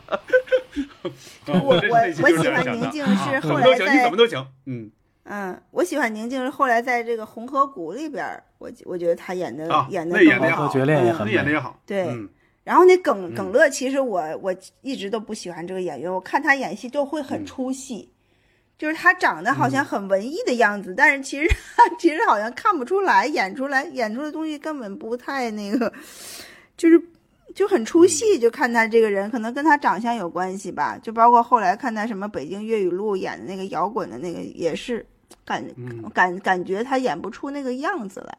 嗯，这个你有发言权，这个你可以 你有发言权。对，就是我，我就是觉得后来耿乐他演演的很多戏，我也没没太看过。他就是长得很帅，他确实长得有点文艺范儿那种，但是嗯，觉得演戏就就让人感觉看不出。你看，我觉得他演的这个刘刘一苦的这大哥，不如那个后来在《与青春有关的日子》里那个果京林演的那个。那个哦，嗯，那那个，嗯，那一群演员演就是选角色演的选的都特别好。我先说说配角吧，我先说说吧啊。首先说冯小刚，我觉得冯小刚不管怎么说，在这里边确实演的太好了，应该是留下了一个经典的这么一个形象。除了这个之外，那就是功夫，功夫的开场嘛，就那一块还有谁？那个就是包括这个，那就是反复被提及的。他在你看，这个是等于是九三年下半年拍的嘛，在那之前。冯小刚、姜文他们一起在美国，在纽约拍了《北京人在纽约》嘛，就那个时候，相当于是冯小刚来导这个 姜文，到了这儿，姜文就导他，因为是他跟冯小刚说的嘛，他说你演这个这个胡老师肯定是非常合适，就就来演了。斯琴高娃，那就刚才杨明提到了，斯琴高娃是应该是姜文最早想到的演员，他想到这里边肯定要有一个母亲，他心目中的母亲的形象，那就是斯琴高娃的形象，因为他肯定在八十年代是吧，就开始看。呃，这这个这个斯琴高娃演的那些电影嘛，那个肯定是有那种慈祥啊、善良，在自己心目中，那他就是这样一个形象。结果就就由他来演自己这个妈妈。王朔哈，王朔其实刚才也提到了，他是出于虚荣心，不甘于只做一个作家了。这个时候呢，就跟着他们掺和掺和，结果到了现场，到了卢沟桥，而且那是冬天拍的嘛，大风吹着，什么斯文扫地嘛，他后来写那篇文章。就特别后悔，说心想我这是干嘛呢？就明星梦破碎，对，破灭了。啊，还有在老莫那场是吧？咱们看到的是高高被举起，多么风光，其实差点给他摔着，也拍拍到凌晨了啊。这个确实是，这可能铁就是让他铁了心了吧，以后再也 再别这样了啊。还有刚才姚明其实已经提到了啊，方画，方画老师这是他最后一部电影，他临终前也没看到嘛。我再往回倒一点，就是他演完之后。姜文肯定要给他钱嘛，有一个酬劳嘛，就给他。他给的肯定也是正常的钱，但是肯定也加上自己对方画的一个敬意啊，因为他从小也看他的电影嘛。嗯，肯定是多给了一点点。方画看到之后，他说：“这可不行，太多了，这个钱太多了。哎，我这个表演不值，就演了这么点嘛，不值。”就这个姜文就不知道怎么说了，你知道吧？所以接下来就看到啊，对，接下来就看到这个这个这个姜文还是比较极致的，来了一句。说那个，呃，我们也是一一级组织。说你是不是还得相信组织？是不是得听组织的？哎，这么着才把钱给了这个谁？才给了方华。嗯啊，嗯，接那接着再点几个啊，最后几个啊，那就是姚二嘎演的那个 Gloom 嘛，啊，还有左小青，还有刘斌演的成年的刘思甜，还有演那个头目的那两个头目嘛，刚才提到了，呃，一个是列子啊，一个是二勇，就这这两人其实都是剧组的人员，就是《阳光灿烂》剧组人员。这俩人也同时参加了《我爱我家》，就是里边那个在那个目击者那集最后出现的几个候候选人嘛，其中列子和二勇也参加了啊。还有还要点一个，就是梦中看高在梦中看瓜的那个老头儿，那个老头儿在平时咱们看的版本里是没有这个人的，因为他他是叫醒的那个谁嘛，叫醒的马小军嘛。这个人是谁呢？这个演员叫高宝成，他演过《上甘岭》，还演过《狼牙山五壮士》，这肯定都是在这个谁姜文小的时候，很小的时候影响过他的，所以他把他也请来了，一起演的。嗯，你们说说。那个那个老太太卖冰棍儿老太太演的也特别好。那是谁演的呀？那个那个不知道，那个不知道，那个不知道，那个笑那个笑容，对，那个笑容很美。然后那个里面还有，其实工作人员参与进去的，还有就是。在问马小军他的父亲叫什么，母亲叫什么？其实他说的都是剧组的工作人员的名字。哦哦啊，对对对对对，一个是好像是马文忠，一个是叫翟如，他其实都是翟如是翟如是工作人员，对有职务的。对对对对对对对，这也挺有意思的，能把它放到电影电影史里面。嗯，对啊，就跟包括刚才说跟我爱我家的关系嘛。对对对，哪一个呀？我就怕后一句就喊出老傅。老傅，他喊的注意，他喊的还不是老傅，他喊的是。小富，因为他比老傅要大，小腹，他喊的是小富。嗯，对，对对对对对对对，嗯，对对对，塑造的那个关系。对，还有就是刚才说的我爱我家的那一段啊，那一段很经典的那个高高低低的那个镜头。嗯，这里面这里面开始那个自那个小说那个自传里面还写到说，好像是说让说葛优也肯定也喜欢冯小刚这个角色，葛优老师也肯定能演，但是大家可能都会比较喜欢葛优。嗯，但是你又能把这个谁这个这个胡老师这个劲儿演出来。呃，冯小刚说我也听不出来他是夸我呢还是骂我呢，就把这个角色给演了。那事实证明，确实演的非常好。是冯小刚演的，而且姚二演的这个角色特别像他在那个《我是你爸爸》里演的那个人，特别像，就是这个这个性格。对对对对，比较啊，轴，让人有点让人看不起呀，反正就是这样的，嗯。嗯，对，是是是，然后姚二嘎老师那个角色，就是其实电影里面出现这样的一个角色，是很就这个塑造这个角色很难，嗯，就是一旦过了这个尺度，就是会比较比较难拿捏，但是在这里演的是非常好。姚二嘎老师每次每次提到姚老师，都觉得是一个特别遗憾的事情，演了非常多这样的很小的这个角色，对，非常。哎，我还想提一个，就是成年成年的那段戏里边，就是。杨镐吧，成年的杨镐，我在我在这个现在这个修复版里边，感觉他长得这个样子特别像缝裤子，我不知道是不是我印象里，呃，呃，那个不是他，那个不是他，就是说我是我我在想他是不是对应的是他们原他们以前生活里的那个角色，就是说缝裤子那个角色。是这样的，杨桐林老师，杨桐林老师，我我见过，我见过，他是他是后来。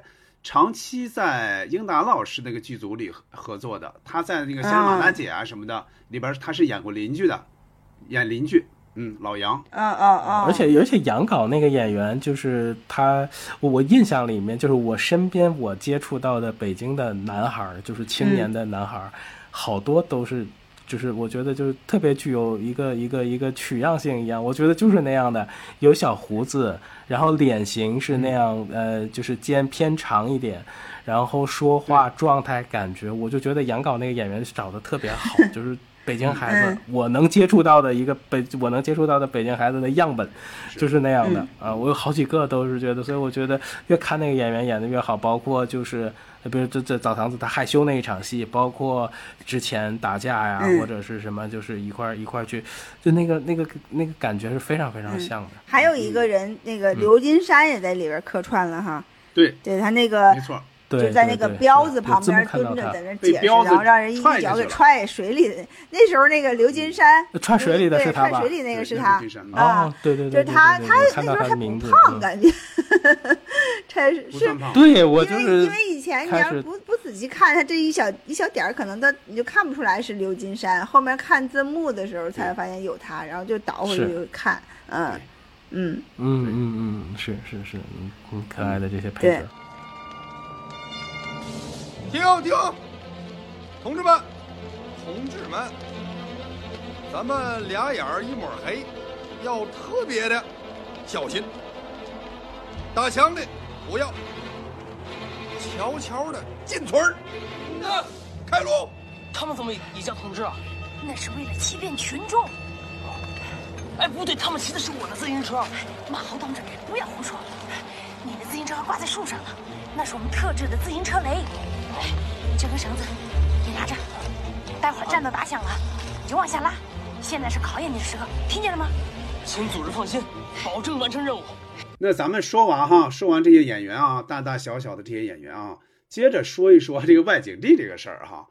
嗯，之前咱们其实聊过一次影视外景地哈，是不是也也谈到过《阳光灿烂》呢？就这里边的外景地是不少的，在北京的哈。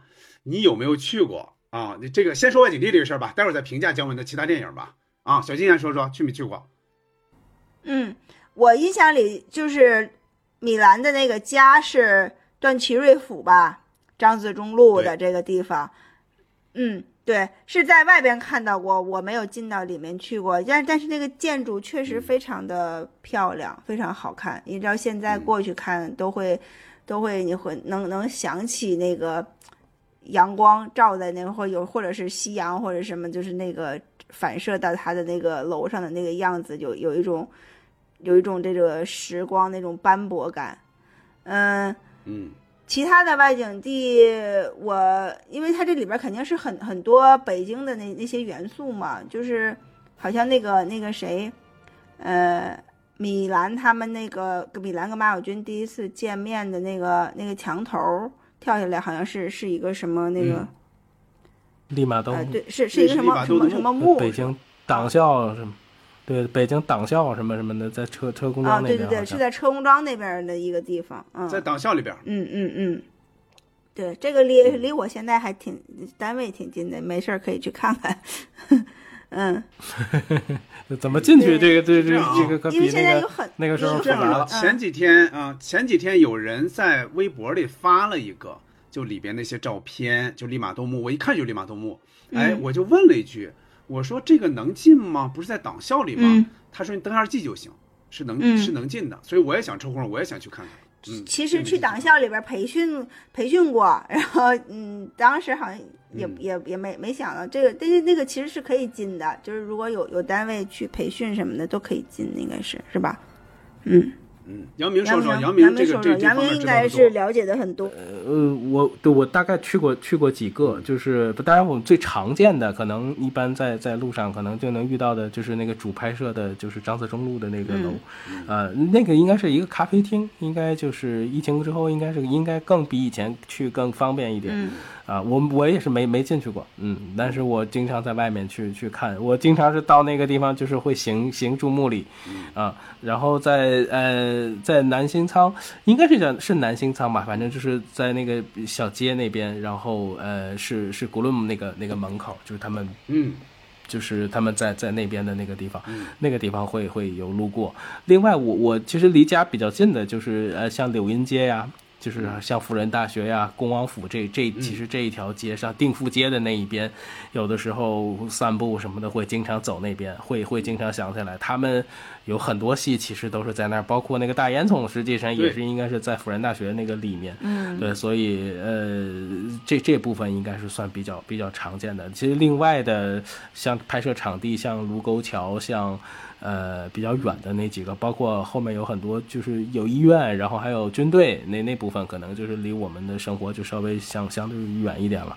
啊，嗯，如果是呃，我我很惭愧，就是我没有，并没有根据他的这个拍摄地去拍摄那样对应的照片，因为网上有很多。真的影迷做过这件事情，我每次看那样的照片，我也非常的感动，啊，也能想起来那些场景。其实，呃，光线条件好的时候去去张自忠路那边喝个咖啡，应该能够更更亲切的感觉到那个。包括冯小刚很多电影也都有在那儿拍的，是吧？一地鸡毛是不是也也是那个也是那个主主主主楼？嗯嗯呃，对，这个就是我我我身边的身边的跟这个电影有关的拍摄场景，嗯，不同。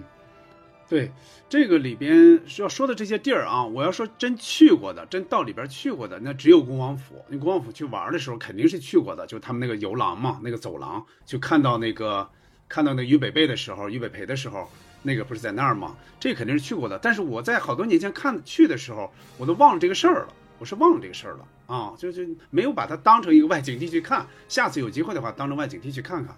但是有一地方肯定是有记忆的，那就是建国门桥，那个那个地方，那个地方咱们是肯定是经常对对经常路过的，哎，呃而且我记得好多年前看采访，据说姜文好像就在那个附近住，还是他的一个办公室还是什么，就在那个那那片儿。公室。好像就在那片嗯呃，对，十其实十三幺那个采访姜文的时候，他们的聊天的时候那一片场景，应该也都是他以前对生活过的，或当时是者是工作去的内务部街吧。他们在十三幺去过内务部街，对他们内务部街也有去拍，而且那个院子进去，包括那个老人带他们里面去行走，那院子好大呀，完全就是一个嗯别有洞天的一个院子。对那个地方，如果说影迷打卡，应该也可以去。那个真的就是导用徐志远的话说，就是我看到这些屋檐，看到这些，你就可以串起他的所有的电影的那种嗯感受啊、我相信那个，我相信那个力量。嗯嗯。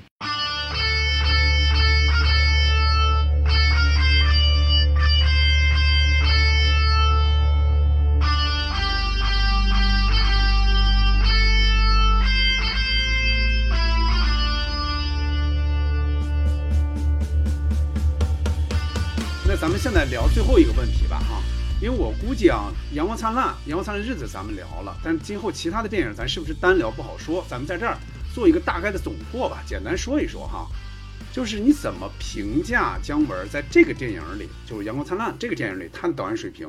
你是不是喜欢他执导的所有的电影？因为他现在这作品没那么多嘛，啊，大概说一说吧。最后一个问题啊，小金也说说。嗯，呃，我觉得姜文他是因为有着跟王朔比较相似的这种少年的这种生活的氛围，嗯，他就比较能感受到这个王朔文学里面的那些细节，还有他讲的那些以前的故事啊，以前的人。呃，阳光灿烂的日子，其实更像姜文通过那个小说自己完成的一个自传体的一个电影。包括他的选角呀，包括他这个马友军的这个名字呀什么的，就是我觉得他的电影在非常强烈的彰显自己，包括他他后面的一些电影也是，他他在这个电影里他要掌握一个绝对的话语权，然后呃就是自己很强烈的一种个人风格的输出。